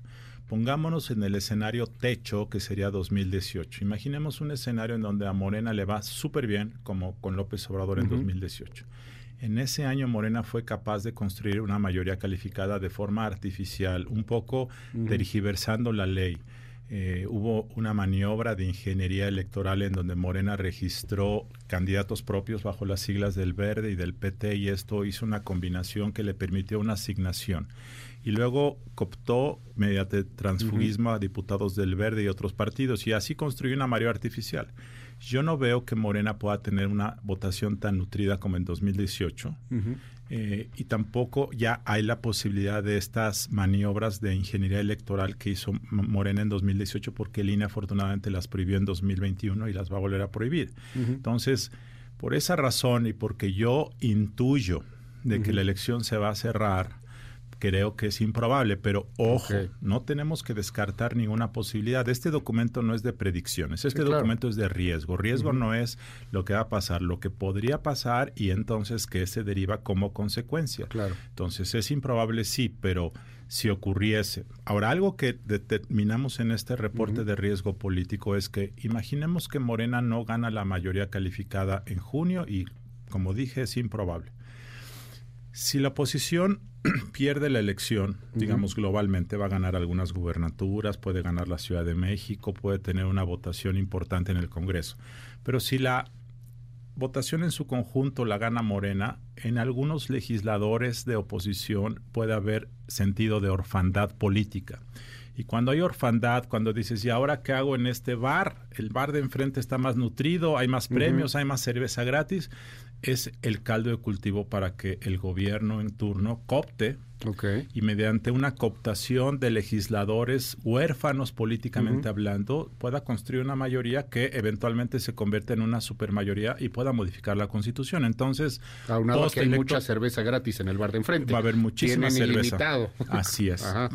Entonces, eso es un tema que yo sí veo como un riesgo que la orfandad de la oposición, en caso de que perdiera, generara esta sensación de transfugismo y entonces ahí Morena pueda construir una mayoría que no le dieron las urnas. Ahora, dime, el riesgo que se ve del crimen organizado que plantean en, en el documento de Integralia, es, eh, es uno de los riesgos latentes que, que está, que está presente. Eh, lo estamos viendo, lo vimos ya en el 2021, una participación importante del crimen organizado, no solamente en el tema electoral, sino también aprovechándose de toda esta coyuntura y empezando a controlar pues distintas cuestiones, mercados inclusive, ya como lo que controlan en Guerrero, en, en, eh, en otras partes de la República, el precio del pollo, el precio de la carne, el precio de, del frijol, el precio del aguacate, etcétera, en Michoacán ¿Qué tanto juega este poder fáctico, el crimen organizado en 2024, Luis Carlos? Cada vez más, Luis, y yo te diría que este es en realidad el mayor riesgo para la sobrevivencia del Estado Democrático Nacional. Y no estoy queriendo usar palabras rimbombantes, ni estoy queriendo hacer alegorías, ni estoy queriendo este, magnificar. Estoy diciendo, y lo repito textualmente, el crimen organizado es el mayor riesgo para la sobrevivencia del Estado democrático. Esto ya va más allá de partidos, de quién es presidente. Esto es una cosa más estructural y más importante. Cuando en un territorio nacional el crimen controla política y económicamente hablando cada vez más regiones, eh, pues estamos ya a merced de lo que digan estos señores y señoras. Te voy a dar un ejemplo. Hace dos meses estuve en Michoacán y platiqué con una... Estaba en Morelia y a mí lo que me llamó la atención de Morelia, que es una ciudad muy bonita, es que está llena de restaurantes, centros comerciales, es una ciudad muy linda. Michoacán, a pesar de todo, es una entidad con prosperidad porque tiene mucha riqueza propia.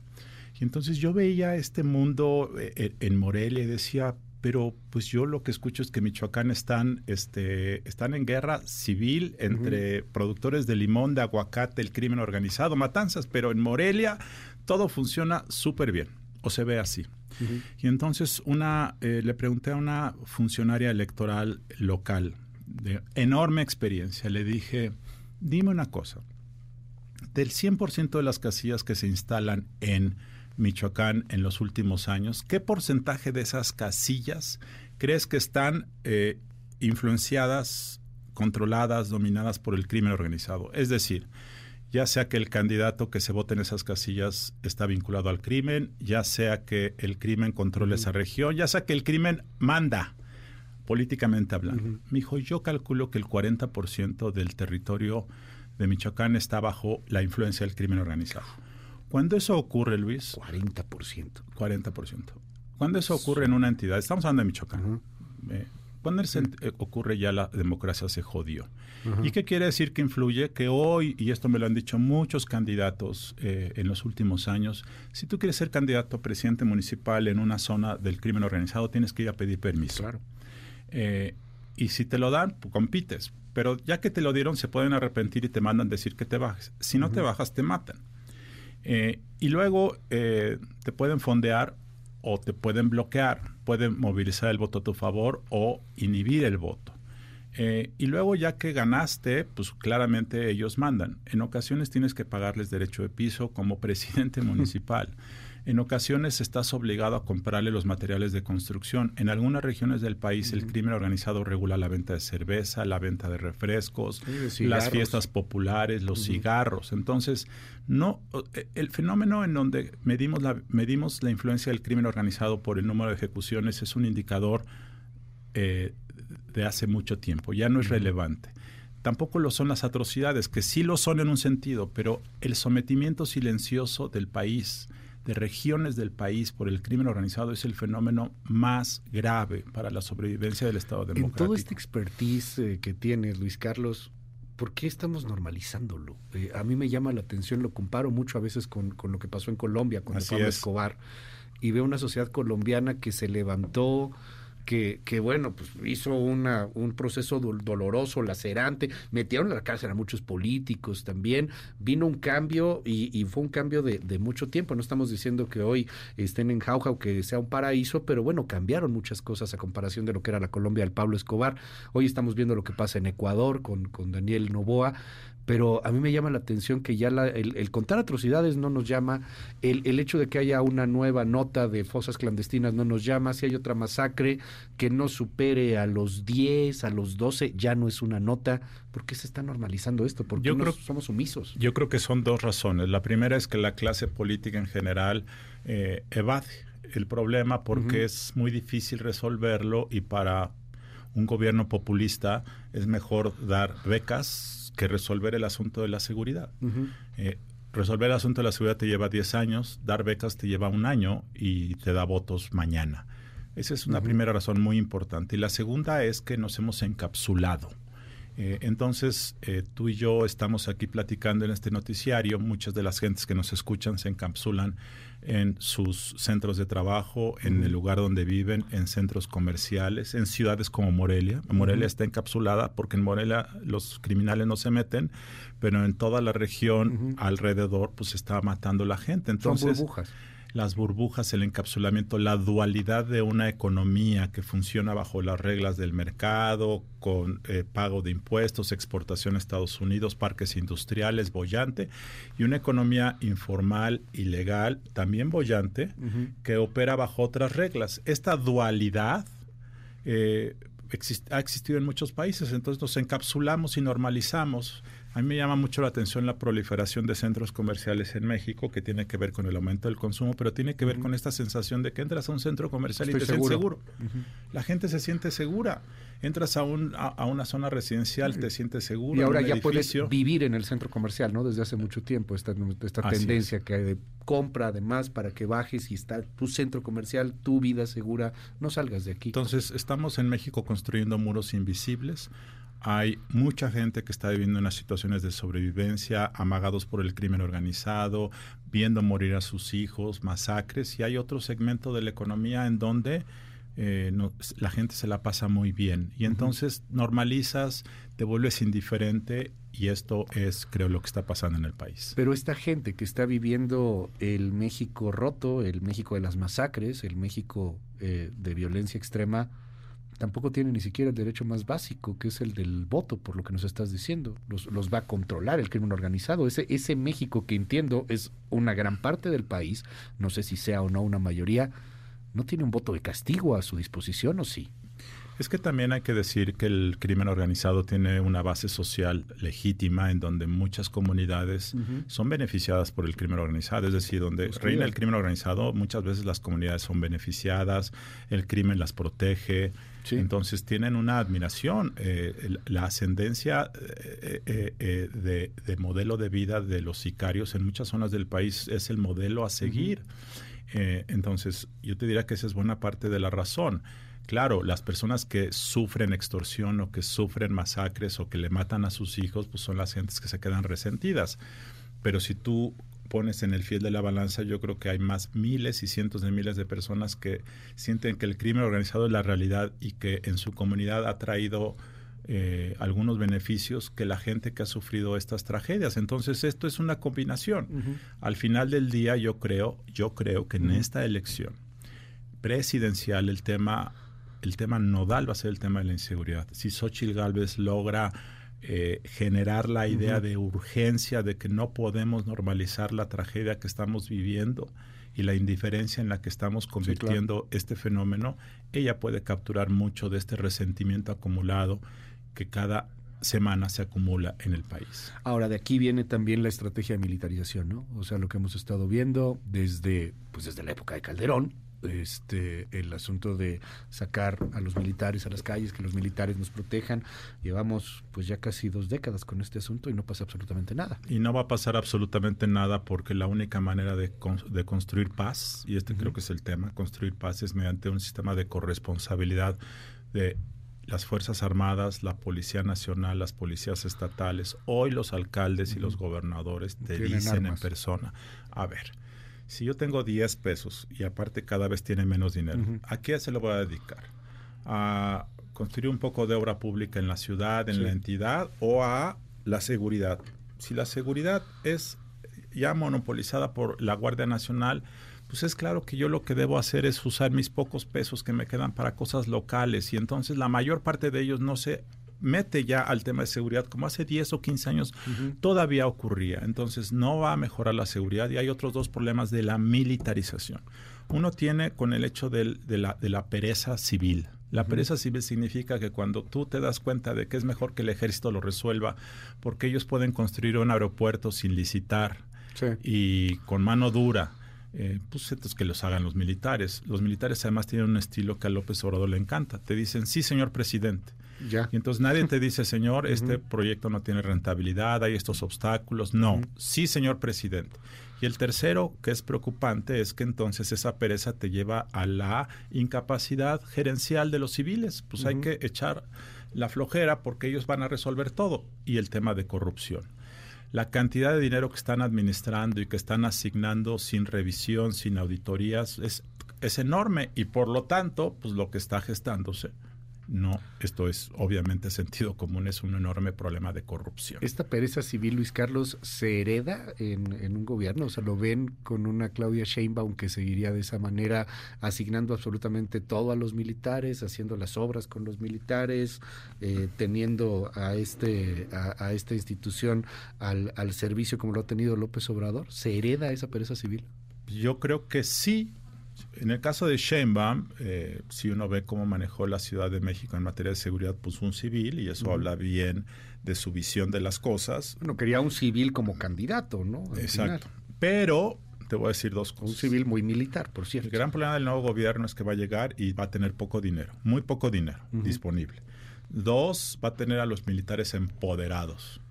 Tres, este, en una circunstancia así, no tienes dinero para reorganizar el sistema de seguridad ni para capacitar a las policías.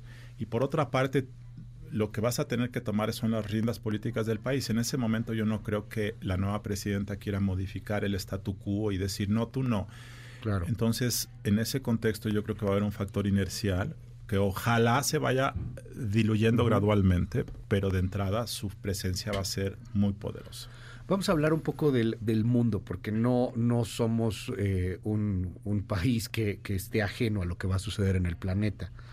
Este año va a ser un año importante. Hay elecciones en más de la mitad del, planeta, nada más la elección de la India, con sus más de mil millones de habitantes.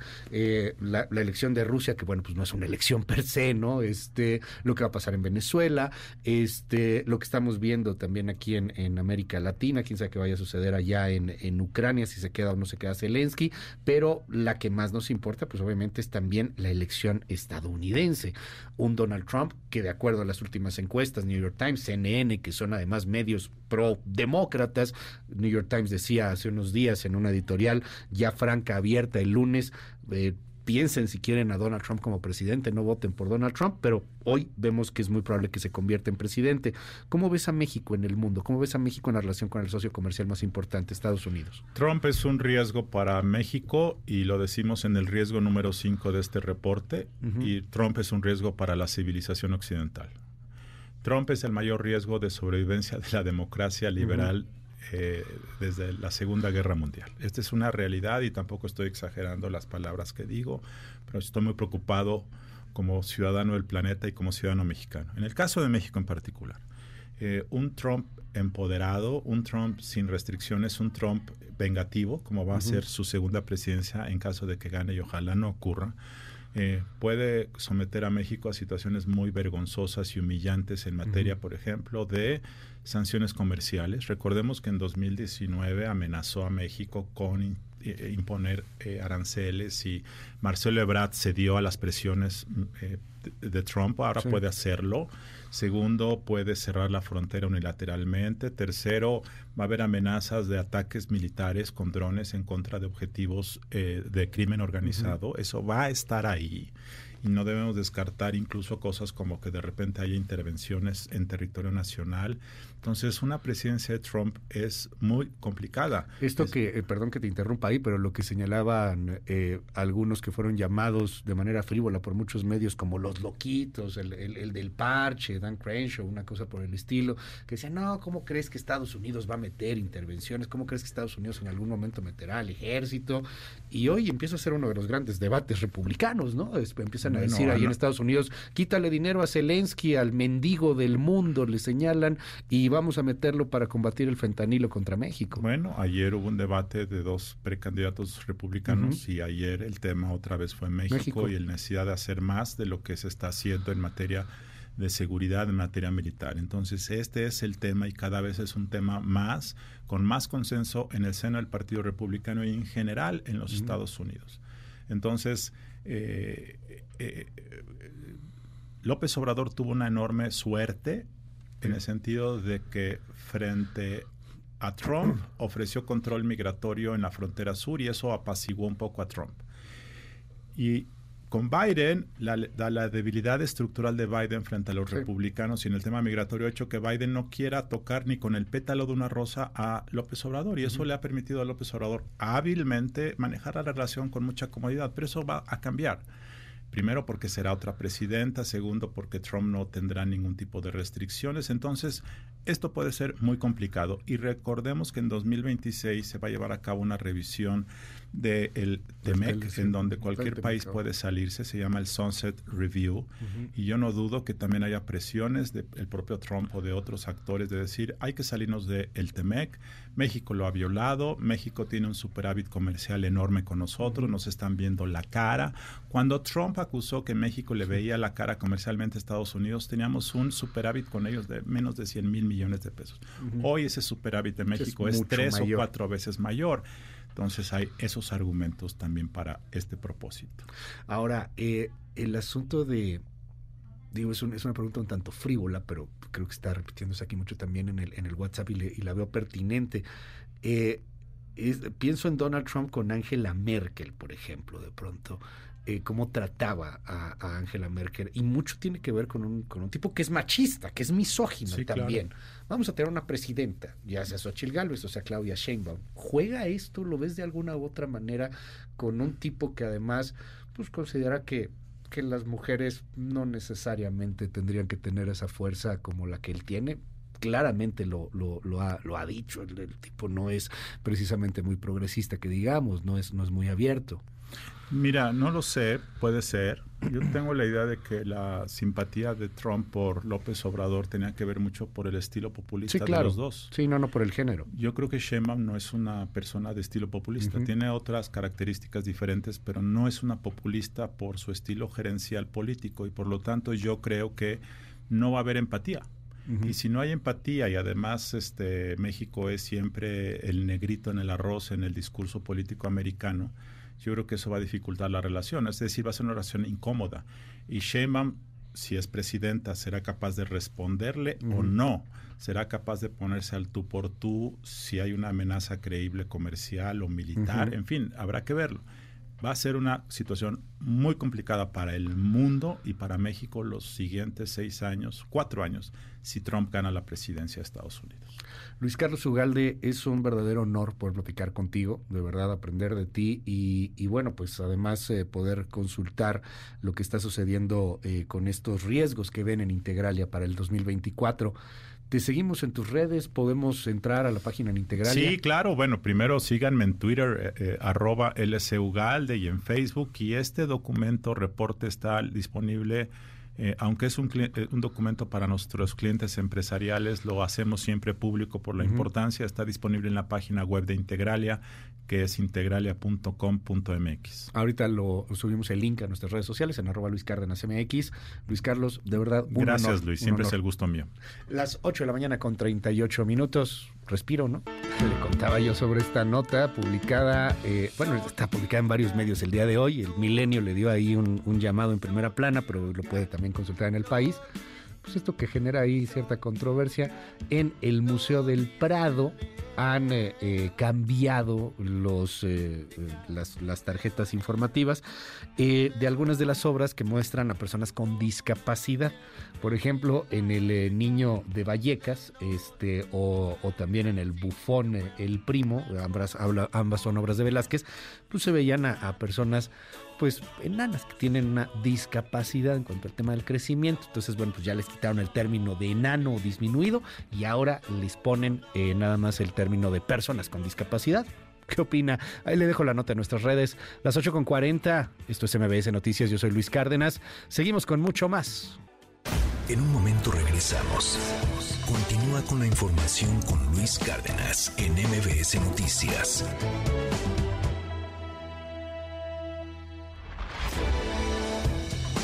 Ya estamos de regreso. MBS Noticias con Luis Cárdenas. Continuamos.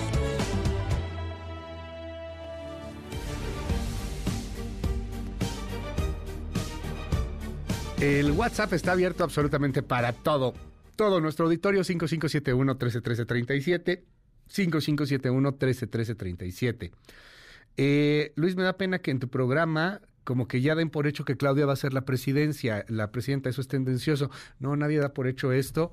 Yo me quedo con, con lo que decía Luis Carlos Ugalde hace un momento, me, me, me gusta mucho esta, esta manera de entenderlo. El partido no ha iniciado, el estadio todavía no se llena, es más, alguna gente ni siquiera sabe quién va a jugar. Hay que esperarlo. Hoy por hoy esto no es que sea predictivo, es una situación de, de análisis. Hoy por hoy le digo, pues pareciera que hoy la ventaja estaría a favor de Claudia Sheinbaum. Así pareciera, es la percepción. Pero de ninguna manera estamos eh, señalando pues que esto ya es un hecho incontrovertible y de que esto ya eh, no, tiene, no tiene vuelta atrás. Todo puede pasar, más en política, más en estos momentos. Excelente invitado, Luis Carlos Ugalde, gracias. Eh, Sí, en Colombia se recuperó de Escobar, pero ahora ya tienen a Petro y nosotros a Andrés Manuel López Obrador, aunque son cosas bien distintas. ¿eh? Allá en Colombia eh, la configuración del Congreso es bien distinta a la configuración del Congreso que tenemos en México. Petro no la ha pasado bien, no ha tenido una luna de miel precisamente. Eh, hay, hay ahí muchos, mu- muchas diferencias entre uno y otro como para poderlos comparar. Nos dicen aquí en el WhatsApp, son puros chayoteros ustedes. Este, nada más dejas hablar a los chayoteros, dicen aquí. ¿Dónde podemos ver el documento de Integralia? En la página de Integralia. En la página de Integralia. eh, ¿son videntes o por qué dicen que Sheinbaum será presidenta? Nadie dice eso, insistimos, son escenarios que están puestos sobre la mesa. Yo entiendo que hay mucha gente que apoya fervientemente a Xochitl Gálvez y está bien, el partido todavía no empieza. Vamos a ver cómo se van moviendo las cosas, pero creo que las polarizaciones nunca son buenas y entender los escenarios es fundamental. Déjeme contarle una anécdota particular, muy, muy mía. Hace tiempo me invitaron a dar una plática, hace tiempo, hace mucho tiempo, en el 2018. Era, creo que febrero, me invitaron a dar una plática eh, en, un estado de la República, vamos a decir en dónde, en Guanajuato. Me invitan a una plática, este, un grupo de, pues de gente, de, empresarios y, y, algunos invitados, era una plática un poco de petit comité. Y ahí en esa plática les pongo algunos elementos por los cuales yo consideraba en ese 2018 que el observador no solamente iba a ganar, sino que iba a arrasar. Y que el problema era tratar de mantener eh, una especie de, de Congreso, si no opositor, al menos no tan apabullantemente pro 4T. Yo, yo se lo explicaba, o sea, la gente era mi argumento. Bueno, se salieron dos personas enojadísimas de esa plática, pero enojadísimas, echando mentadas de madre, que ya uno se acostumbra a que siempre le estén recordando a su mamacita. Y estaban bien molestos, pues porque, ¿cómo me atrevía yo a decir que López Obrador iba a ganar la presidencia de la República? Eso era imposible. Hay escenarios, punto. Hay escenarios, son cosas que se van dando. Y se trata de verlo desde fuera y sin este afán de pasión que, pues por desgracia, o, porque así es, pues la política termina por arrebujar en las personas. Habla de política y hay una reacción inclusive a nivel eh, neurológico, cerebral, en donde parece que todo es personal. Cuando hablas de política, cuando hablas de, temas de fútbol, cuando hablas de cosas que tienen que ver contigo, es como si te insultaran a ti, entonces es muy difícil ser objetivo en este, en este tipo de, de temas. En fin, 5571-131337, 5571-131337. Gracias, muchísimas gracias por todos los mensajes que están eh, poniéndose en nuestras redes sociales. Entonces tú vas a ser el responsable de que ganara Andrés. Claro que no, nadie dijo eso. ¿Quién dijo eso? Yo solamente decía que, platicaba eso y, y, bueno, pues que la gente se enojaba cuando yo decía que era muy probable que ganara López Obrador.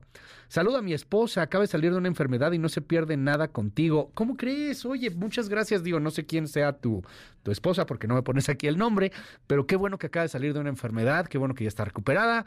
Le mando un gran abrazo. Muchas gracias por los comentarios.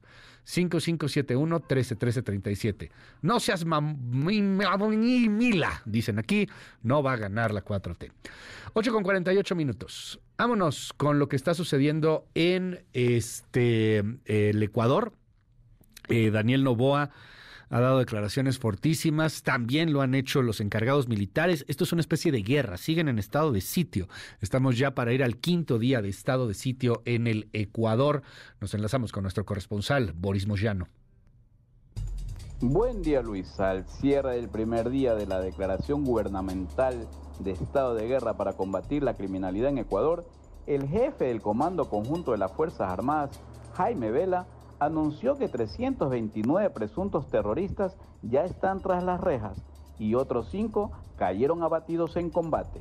En una rueda de prensa con la Policía Nacional, mencionó que los detenidos obedecen básicamente a tres organizaciones terroristas con las que ya se venían enfrentando, los tiguerones, lobos y choneros.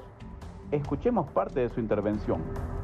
Hemos detenido a 329 terroristas Hemos rescatado a 41 personas que estaban de rehenes. Hemos abatido a cinco terroristas.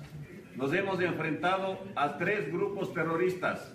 Hemos recapturado a 28 personas privadas de la libertad que se habían fugado. Sobre las bajas de los uniformados, Vela dijo que dos agentes policiales fueron asesinados, uno en Guayaquil y el otro en Nobol.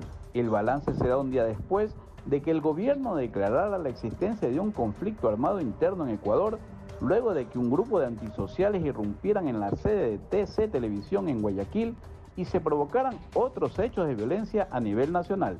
También reconoció que en la zona fronteriza con Perú se han producido varios enfrentamientos con traficantes de armas y que el pasado lunes varios agentes de seguridad penitenciaria y trabajadores administrativos permanecen retenidos en cárceles de cinco provincias. Hasta aquí mi informe, Luis. Gracias, es Boris Moyano con la información allá en eh, el Ecuador. Eh, ¿Se acuerda lo que pasó allá en Querétaro, en San Juan del Río, con estos nueve cuerpos que fueron hallados? Hoy se publica una nota en el diario Excelsior de Manuel Rincón, el corresponsal de Excelsior en Querétaro. Y bueno, pues se habla de los guachicoleros que tenían 10 millones de pesos en efectivo. Fueron detenidos siete personas vinculadas con las ejecuciones que tocaron, que dejaron seis muertos en la entidad allá en Querétaro el año pasado. Al parecer, eh, pues gran parte de lo que está sucediendo en la violencia en Querétaro, en el Bajío, tiene mucho que ver con el asunto de los guachicoleros que estarían operando en las zonas justamente del Marqués de San Juan del Río, donde se hallaron los cuerpos hace unos días, y en Tequisquiapan. En la detención que logran hacer las autoridades queretanas de estos guachicoleros, se detienen a siete, se decomisan 600 cartuchos útiles, se les asegura un tractocamión y una camioneta. Tenían 253 dosis de metanfetamina, obviamente no para consumo personal, sino para venta, y se, y se confiscaron cuatro cisternas con hidrocarburo. Pues el huachicol, que se supone que ya no existe, vaya que existe, continúa y ahí se da cuenta de la detención de estos huachicoleros en Querétaro. Le cuento también que eh, Armando Zúñiga, presidente de Coparmex aquí en la Ciudad de México, externó la preocupación por el aumento durante el 2023 de los delitos de extorsión, homicidio doloso, robo a negocios, a casa habitación, a autopartes y al transporte público. Así lo dicen los empresarios capitalinos. El costo de, operación de las empresas en cuanto a, a la seguridad, dependiendo de la operación de la misma empresa puede ir desde un 4 hasta un 8% de la operación. Obviamente el tema de los medicamentos, eh, de los abarrotes, incluso de la ropa, pues es donde más se tiene que invertir en, en seguridad, tanto en custodia eh, como en los mismos seguros, en fin. 8 con 53, vámonos un respiro. Yucatán nos están escribiendo, también mucha gente en Yucatán, abrazote allá a Mérida en Yucatán. Qué bueno que regresaron de vacaciones, muchas gracias. ¿Qué dicen? Aquí tienes un jícamo para dar noticias. Un jícamo. Gracias. 853, Cristian Nodal. Hoy es su cumpleaños. Cumple 25 años. Regreso. En un momento regresamos. Continúa con la información con Luis Cárdenas en MBS Noticias.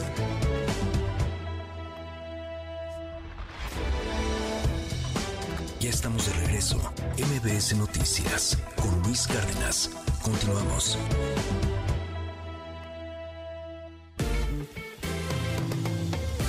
Las 8 de la mañana con 57 minutos. Itlali Sainz, qué gusto saludarte. ¿Cómo van los mercados, Itlali? Buen día. Hola Luis, buenos días a ti, buenos días también a nuestros amigos del auditorio. Te comento que están ganando los principales índices en Estados Unidos y en México.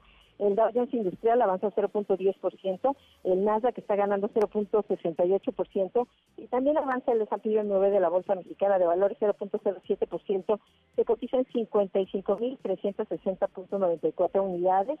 En el mercado cambiario el dólar de ventanilla bancaria se compra en 16 pesos con 47 centavos, se vende en 17 pesos con 42. El oro se compra en 18 pesos con 35, se vende en 18 pesos con 89. Te comento que el precio promedio de la gasolina magna en la República Mexicana sigue en 22 pesos con 13 centavos. La rojo premium en promedio se compra en 24 pesos con 15. En la Ciudad de México el precio promedio para el litro de magna es de 22 pesos con 61, mientras que la premium se compra en 24 pesos con 75. Finalmente gana la criptomoneda el Bitcoin 1.58%, se compra en 805.177 pesos por cada criptomoneda. Luis es mi reporte al auditorio. Muy buenos días. Gracias, Itlali. ¿Cuánto está ganando? Casi 2%, ¿no? El Bitcoin, 1.8, sí, 1.58%. Ayer tuvo una jornada de volatilidad, pero hoy amanece ganando 1.58%. Gracias, gracias, querida Citlali. Muy buenos días. Buenos días. Justamente está ganando el Bitcoin de una manera brutal el mercado. Fíjese, hace unos, hace unas eh, semanas, un mes y medio, dos meses, cerrando el año pasado, pues, estamos hablando de la cripto eh, en, en cerca de 600 mil pesos por cripto, por Bitcoin. Ahora la Bitcoin está cotizándose casi en 800 mil pesos. O sea, la, la ganancia es, es, brutal en estos días. ¿Por qué? ¿Por qué va a tener una jornada tan buena el Bitcoin? Por lo que acaba de suceder con la Comisión de Bolsa de Valores de los Estados Unidos, con la famosa SEC, que ha dado luz verde a 11 fondos cotizados en bolsa de Bitcoin al contado. ¿Qué quiere decir eso? Hay una especie de validación sobre el tema de la criptomoneda.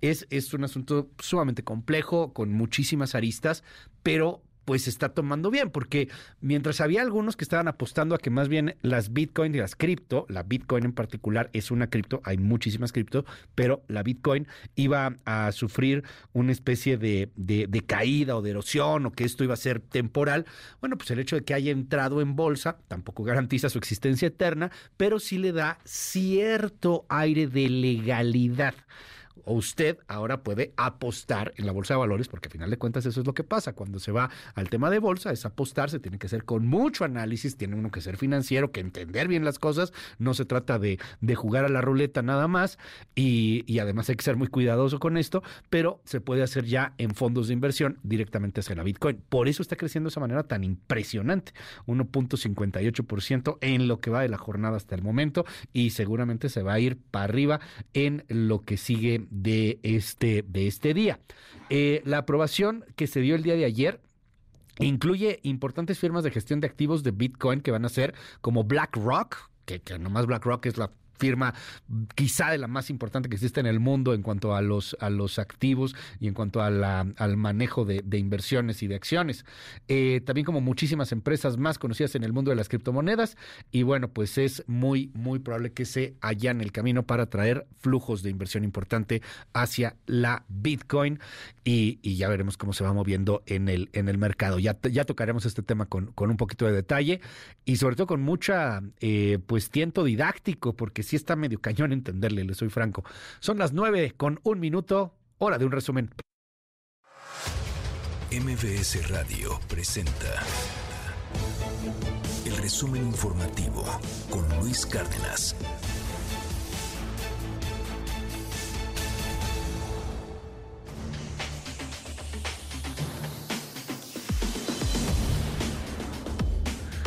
Nueve con un minuto.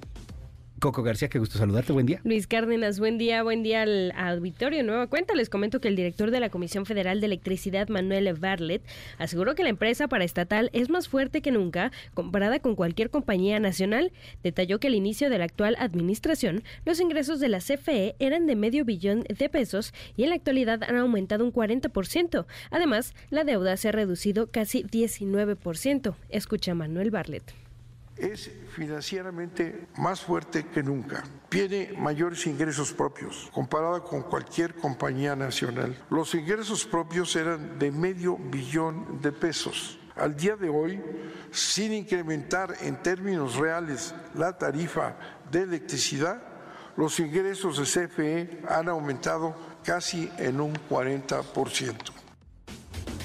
Y tras aceptar la disculpa del presidente López Obrador, quien la llamó hombre vestido de mujer, la diputada trans de Morena, Salma Luébano, denunció que no ha recibido una respuesta por parte de presidencia eh, para concretar una reunión con el jefe del, del Ejecutivo. Escucha. Señor presidente Andrés Manuel López Obrador, hace unos días, en un evento público, le solicité una reunión para ver los pendientes de la agenda de la diversidad sexual y de género y de la deuda histórica hacia nuestra población. Usted inmediatamente me dijo que sí, lo cual se lo agradezco. Días después, en una mañanera, usted hizo un comentario que por error o por ignorancia lastimó y ofendió no solo a mi persona y a mi identidad, sino a la de todas las mujeres trans de México. Señor presidente, reconozco y acepto la disculpa pública que el día de ayer me ofreció. Presidente, hasta el momento no he tenido comunicación por parte del vocero de la presidencia, Jesús Ramírez Cuevas, ni de nadie de su oficina para reunirnos. Y la Profepa señaló que el traslado de la jirafa Benito de Chihuahua a Puebla podría realizarse este viernes. Esto tras notificar la resolución del procedimiento iniciado por la Procuraduría al Parque Central de Ciudad Juárez por incumplir en garantizar un trato digno al ejemplar, por lo que será sancionado, obviamente. Eh, por su parte, el gobernador de Puebla, Sergio Salomón Céspedes, aseguró que su gobierno brindará todas las facilidades para el traslado. Enhorabuena. Escucha. Lo recibimos con los brazos abiertos, por supuesto, y estaremos muy atentos para ver si podemos participar y abonar en ello sin infringir la ley. ¿De qué manera estaría, participando el gobierno? Bueno, pues, generando las facilidades. Tenemos aquí especialistas como es África, y tengo entendido que tienen ellos interés en esto. Entonces, es una gran familia y, y no es la primera vez que African recibe animalitos de otros lados y la verdad es que para nosotros es un orgullo este gran parque, ¿no? Entonces, yo soy cierto que ellos tienen la especialidad, las condiciones saben cómo hacerlo, sin embargo, hay que ver cuáles son las reglas federales que en su momento no lo permiten. Bueno, por cierto, este, la jirafa Benito no debería estar en Chihuahua. Se Pues trasladó cuando Adán Augusto López era secretario de Gobernación. Hay ahí un chismarrajo que han desmentido Ajá, todos, ajá, pero sí, bueno, sí, sí, ese- también hay ese que mencionarlo, ¿no? O sea, lo han, desme- lo han desmentido. De, Hasta ¿Por qué la me ves con esos ojos de que este Es que está bueno. Está bueno el chisme. A ver, bueno. cuando el tema de Andrea Chávez, la eh, pues cercanísima diputada de Chihuahua a Adán Augusto López, que estuvo en la campaña de Adán Augusto López, que se hizo tristemente célebre por utilizar eh, un avión privado, al parecer dicen que era un avión gubernamental, pero bueno, al final parece que es un avión privado para trasladar a sus familiares y que ella primero negó y luego tuvo que aceptar Ajá. y que acusaron y señalaron de manera este pues sin ninguna sin ninguna prueba de, de tener una relación sentimental con Adán Augusto López así le Que decían a le Andrea leía Chávez poemas en el avión. que le leía poemas en ese avión el- donde la trasladó a la familia fondo y así, muy que, que ordenó eh, Adán Augusto López en un traslado que, que estaba con Andrea Chávez y que iban leyendo poesía o sea, Adán le leía poesía de Pellicer, Ajá, ajá, de Carlos sí, Pellicer sí, a, sí, Andrea Chávez. Un romántico. Andrea Chávez decía que no, que ella tiene un novio, y que ese novio es Abraham Mendieta, el español, que pues, es muy radical de la, de la 4T. En fin, ellos han negado todo esto, son chismarrajos que estamos diciendo, ellos lo han negado sistemáticamente, pero lo cierto es que cuando Adán Augusto López era secretario de Gobernación, esta jirafa fue trasladada a Chihuahua sin que tuviera las características Chihuahua climáticas Evidentemente. para esta pobre jirafa, para Benito. Y se habló mucho de que era el regalo de Adán Augusto Ajá, López Andrea Chávez. Chismarrajos. Ajá. De hecho, hace unos días Andrea subió un video a sus redes exigiéndole a la gobernadora Maru Campos Que que, la trasladaran a Benito y que decía la oposición que esa era suya y no sé qué, obviamente desmintiendo, ¿no?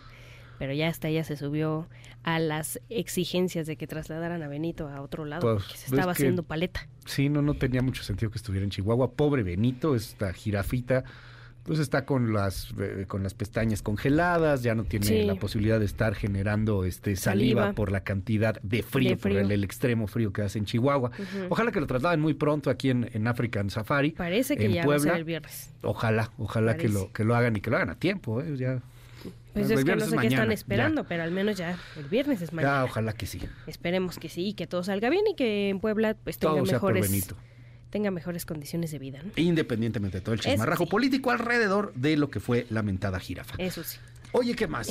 Finalmente, Luis Auditorio, les comento que este miércoles se hizo viral la golpiza que recibió Paola Suárez, integrante de Las Perdidas, por parte de su novio, quien horas antes le había pedido matrimonio. Fue la influencer Wendy Guevara quien detalló que su amiga se encontraba hospitalizada debido a las heridas que sufrió. Escuche parte de lo que sucedió. Paula ya les va a explicar lo que pasó y todo. Su novio la golpeó. Yo la verdad no había querido decir nada, ni Ki, ni Evelyn, ni nadie, ya sabíamos, pero no quisimos decir nada por respeto a ella hasta que ella lo dijera. Ella ahorita no puede hablar mucho porque le duele mucho todo esto. Tiene un hematoma en el ojo y se le desvió todo su tabique, lo tiene desviado, entonces necesita una cirugía en la nariz, pero hasta que ella se, se, se, se desinflame.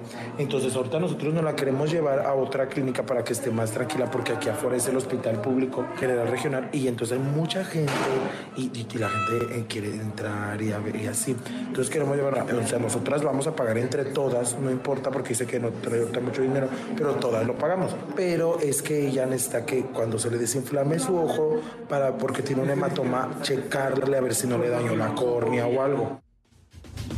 Oye, ¿ya lo agarraron al, al novio? Él se fue a presentar. Bueno, exnovio. Él Ah, se fue ya a presentar desde anoche. Este dijo que, o sea, fue a hacer acto de presencia a las autoridades y dijo, no, pues es que dio ahí su versión medio rara. De hecho, está el video en, en Twitter. Este y dijo, no, yo no soy prófugo, estoy aquí dando este mi No, pues, versión y todo. Fue a declarar, digo, pero eso es Entonces, importante. No está o sea, prófugo y eso sí, es cierto. Sí, sí, sí. Entonces él dio ahí su versión, dijo que había sido prácticamente un accidente, que habían abusado de algunas de algunas sustancias, Se estaban drogados, dice él. ajá, y que ajá, y que Bueno, pelearon, que pelearon y que pues eh, cerca de la habitación en la que estaban había una lámpara y que Paola cayó y, gol- y se golpeó con esta lámpara en la cara. Pues de ahí Entonces, que se hacen las investigaciones pues, a ver qué pasa. Esperemos que sí se hagan las investigaciones. Al parecer, Paola estaba esperando ayer a los ministerios públicos para que se mm, hiciera la declaración y la denuncia pertinente. Pues importante, ¿no? O sea, el tipo fue y ya se, se fue a presentar, o sea, no está Sí. prófugo y él está sosteniendo una versión, la otra parte sostiene otra, pues a ver en qué acaba este asunto que ayer me impactó, estaba en cualquier portal, el que en tú el que tú quisieras. quisieras, sí, claro. Y en estaba redes sociales, este, en entre todas. los primeros sí fue súper mega trending. Pues el poder de Wendy Guevara, a final de cuentas, que fue quien lo hizo público. ¿no? Está Así bueno. es. Coco, te hacemos en tu red. En arroba Coco García con doble I, ahí en todas las redes sociales. Luis, que tengas buen día. Igualmente, son las 9 con 10 minutos.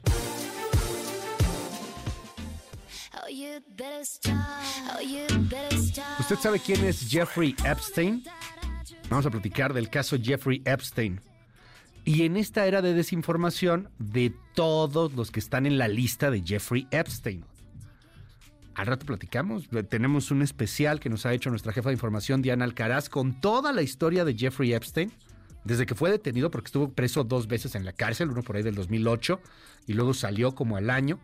Ahí lo habían acusado de querer sobornar a, una, a adolescente, este, pues para tener relaciones sexuales con ella, este, pero pues había quedado ahí. Y luego ya en el 2019 lo vuelven a detener, pero ahora sí, pues va acusado de una red de, de trata, de, de chavitas a las que contrataban, chavitas por lo regular de, de Europa del Este, de bajos recursos, este, que están en Estados Unidos, les daban 300, 400 dólares y pues tenían que tener relaciones sexuales con Jeffrey Epstein y los amigos de Jeffrey Epstein. Y todo esto pues, tenía también involucrado a, a la que era pareja de Jeffrey, de Jeffrey Epstein. Ella sigue viva, ella está en la cárcel, condenada a 22 años. Ahorita le cuento porque la historia está muy fuerte, muy buena. Si tiene usted oportunidad, échese el documental de Filthy Rich o Asquerosamente Rico. Está ahí en, en Netflix. Este, y vamos a platicar pues, de la lista de los famosos, ¿no? Porque están involucrando a todo mundo, hasta eh, a Michael Jackson, Naomi Campbell. Bueno, hasta Stephen Hawking, el esta célebre científico, que pues eso dicen, que Stephen Hawking estuvo ahí metido con Jeffrey Epstein, ¿no? Este, llegaron, llegaron al tema de la desinformación y hay gente que considera que eso es cierto, que Stephen Hawking le gustaba ver enanos encuerados mientras él hacía operaciones aritméticas complejas. O sea, hay mucho fake news alrededor de todo esto. Regresamos y platicamos sobre Jeffrey Epstein y muchos otros temas aquí en MBS Noticias. Son las 9 con 12 minutos. Seguimos. En un momento regresamos. Continúa con la información con Luis Cárdenas en MBS Noticias. Los superhéroes usan el nuevo pegamento blanco Supercole. Sé un superhéroe, un producto de la familia Cola Loca. Cómpralo hoy mismo. CAT promedio de 31.7% sin IVA. Vigencia del 3 al 15 de enero de 2024.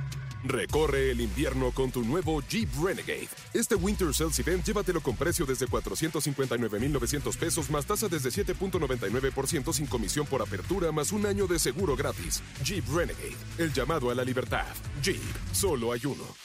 ¿Propósitos de año nuevo? Inicie el año invirtiendo con Citibanamex. No necesitas ser un experto. Contrata pagaré y obtén hasta 13% de rendimiento o invierte en el fondo BLK1 más de BlackRock sin plazos forzosos. Hazlo desde Citibanamex Móvil.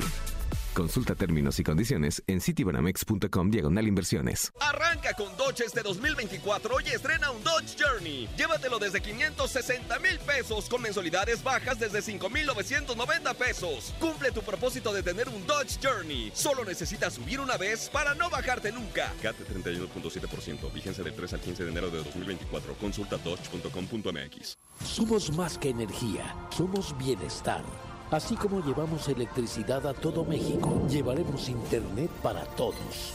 Somos fuentes limpias y renovables. Construimos el Parque Solar en Puerto Peñasco, Sonora, el más grande de toda América.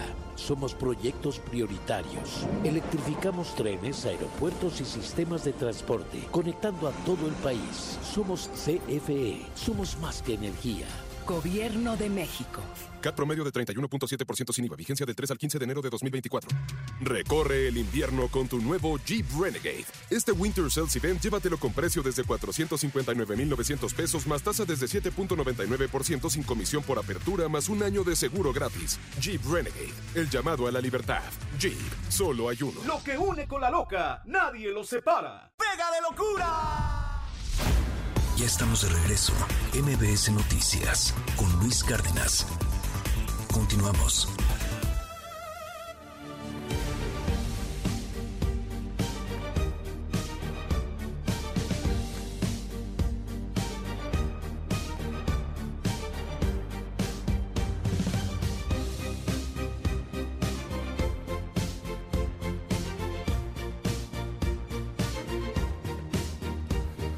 Saludos a la mamá Elizabeth, un abrazote a la mamá Elizabeth. Gracias, muchas gracias por los por los mensajitos.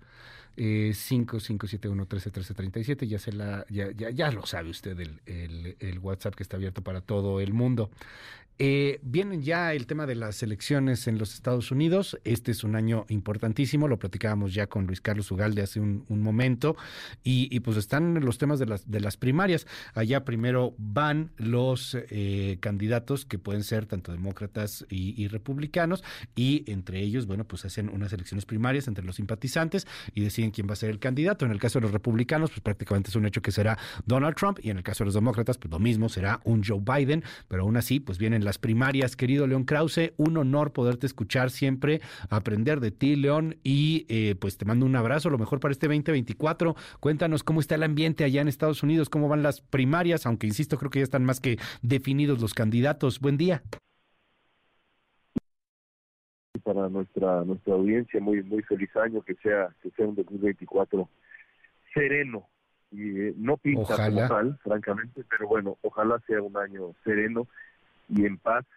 Por lo pronto comienzan, como describías ya, las, uh, las elecciones primarias en Estados Unidos. Estamos a unos días de la primera uh, elección primaria oficial, que es en el estado de, de, Iowa tradicionalmente, y la ventaja es clarísima para, para Donald Trump. Continúa esta pantomima entre los otros candidatos para ver quién es el pues el glorioso segundo segundo lugar. Eh, quedan quedan básicamente dos en la en la contienda eh, Nikki Haley y Ron DeSantis pero lo cierto es que el uh, expresidente Donald Trump con sus 91 cargos federales a cuestas eh, parece ser el candidato republicano seguro y en las encuestas en este momento Luis lo cierto es que eh, el, la, la fortaleza de Donald Trump rumbo a la elección presidencial de noviembre es es innegable hay focos rojos focos de alarma prendidos en el Partido Demócrata porque a 10 meses de la elección Donald Trump tiene la ventaja en los estados uh, en los estados bizarros, en los estados clave y eso por supuesto pues preocupa y preocupa mucho a los demócratas. Oye, dime algo, el asunto de estos eh, casos y de estas acusaciones que se van acumulando y acumulando, de estas audiencias en donde llega Donald Trump, no le hacen ni mella en nada, ¿no? O sea, no le afecta nada, no pasa absolutamente nada y, y preocupa, eh, pues al menos para, para nuestro país, para lo que viene platicada con Luis Carlos Ugalde hace un momento, con todos los análisis eh, y escenarios que, que se hacen en, en su empresa, uh -huh. y, y llama la atención pues que, que se ve por muchos analistas y, y, por y por muchos escenarios la posibilidad de que Donald Trump pueda pueda ganar. El, el editorial del New York Times del lunes se me hacía brutal, ¿no? Este, oigan, no, no voten sí. por Trump, o sea, analicen si realmente ustedes, norte, norteamericanos, estadounidenses, quieren volver a tener a este presidente, pero pues parece que, que no pasa nada, o sea, va en caballo de Hacienda. Sí, pero lo, lo que también es un hecho es que eh, los eh, eh, análisis recientes eh, sugieren que la eh, potencial kriptonita para, para la candidatura de Trump y, y, y, para ese rumbo que parece pues marcado hacia la Casa Blanca del expresidente Trump es precisamente el, el destino de los de los juicios de contra, porque de acuerdo con las con las encuestas los eh, eh, electores en Estados Unidos, los votantes, incluso los republicanos, podrían cambiar de opinión. Insisto, eso sugieren eh, las, las, las, encuestas, la evidencia en las encuestas. Si Donald Trump es encontrado culpable en alguno de estos cuatro juicios en, en su contra, estamos en territorio absolutamente inédito, quizá no sobra decirlo, nunca un, un, candidato presidencial ha enfrentado estos riesgos legales durante, durante una campaña. Eh, si, si, si Trump eh, eh, en, esos procesos emerge ileso, pues es evidente que el, el asunto podría incluso beneficiarle. Pero de acuerdo con las encuestas, si es encontrado culpable en alguno de los muy serios cuatro juicios que enfrenta, los electores podrían podrían desertar, podrían dejarlo y, y, eso podría ser la única luz de esperanza en este momento, francamente, para los para los demócratas. No es pequeña, no es cualquier cosa, pero pues eh, eh, es, es la única. Oye, ¿cómo, cómo está jugando, eh, digo, no México activamente, sino México en la narrativa, en el debate? Porque ayer eh, se hablaba en este debate de, de, este, de DeSantis y de, y de Halley eh, sobre México, ¿no? Sobre el tema migratorio, sobre el muro, etcétera. estamos pues ahí en, en el escenario, o sea, otra vez somos de alguna u otra manera piñata, pero pues empieza a ser uno de los temas relevantes, y no es que el tema en la elección gringa. Sí, y eso, eh, eso es, eh, es inusual.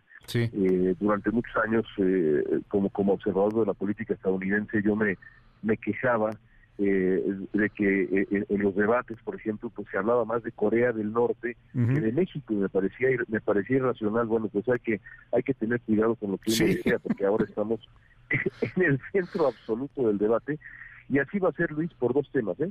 Eh, como tú mencionas, la migración y el y el tráfico el tráfico de fentanilo eh, va a poner a México en, en el centro absoluto del debate y yo te diría que eh, más allá de la economía, y creo que va a ser lo que decidirá la elección, la migración y, y, el, y la crisis de los opioides me parece que serán el segundo tema, el segundo y tercer tema en importancia en esta elección y pues eh, eh, vamos a desear que, que, que, regresemos a los viejos tiempos en donde se hablaba de los misiles de Corea del Norte y no las organizaciones criminales mexicanas. No es, no es una buena cosa estar estar, digamos, en el ojo del huracán. No, además está en el ojo del huracán de ellos, ¿no? O sea, de, de un Donald Trump, de un DeSantis, de una Halley, o sea, eh, ahora sí que, híjole, está, está, difícil escoger quién puede tener ahí una, este, un, un mediano eh, acercamiento hacia la racionalidad. Ya se habla con mayor ligereza, inclusive hasta del uso del ejército estadounidense en contra de los cárteles mexicanos, o sea, cosas que decíamos, o que decía mucha gente que era algo frívolo, que eran ocurrencias, hoy empieza a estar en el centro del debate estadounidense y, bueno, pues ahí estamos nosotros también en, en nuestra contienda presidencial. Ya veremos qué, qué sucede y cómo, y cómo se va ajustando esto hasta finales del año y principios del 2025, con lo que seguramente será una nueva presidenta en nuestro país y, y pues a ver quién gana allá en los Estados Unidos. Ahí estamos, León. Mil gracias. Seguiremos, Luis. Un abrazo muy fuerte. Te mando un abrazo con todas las admiraciones, León Krause, allá desde los Estados Unidos. Las nueve con 23 minutos. Vámonos a temas internacionales. ¿Qué está sucediendo en el mundo? Argentina anunció que llegó a un acuerdo con el Fondo Monetario Internacional en el marco del programa de refinación del préstamo de 44 mil millones de dólares que le otorgaron en 2018.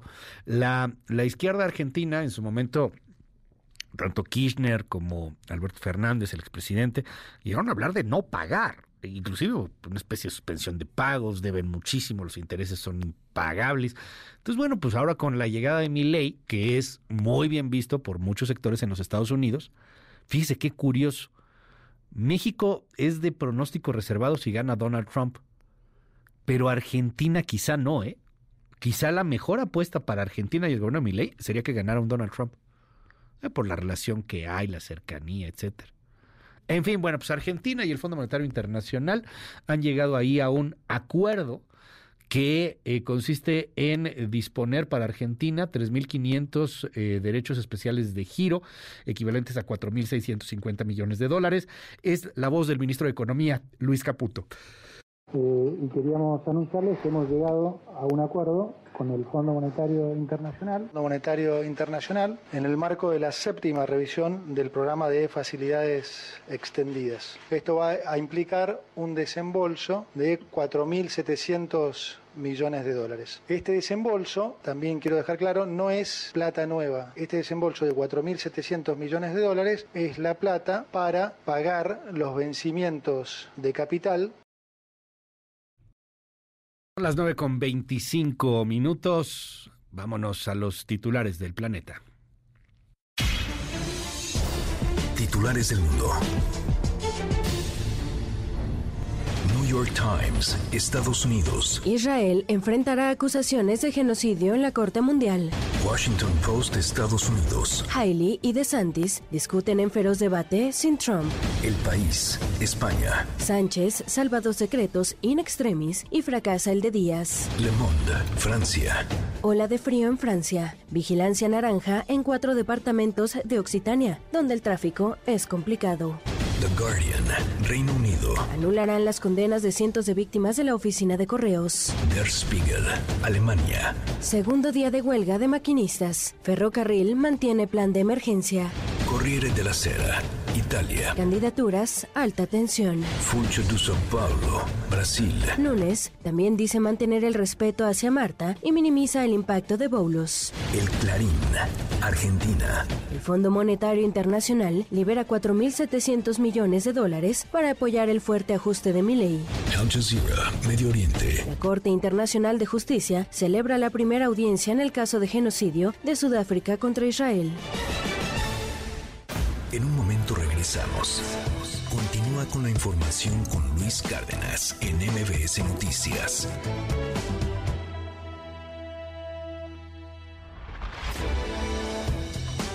Ya estamos de regreso. MBS Noticias con Luis Cárdenas. Continuamos. Central de Inteligencia Política presenta las tres columnas más destacadas del día. De Excelsior con Francisco Garfias. Alfaro contra Samuel.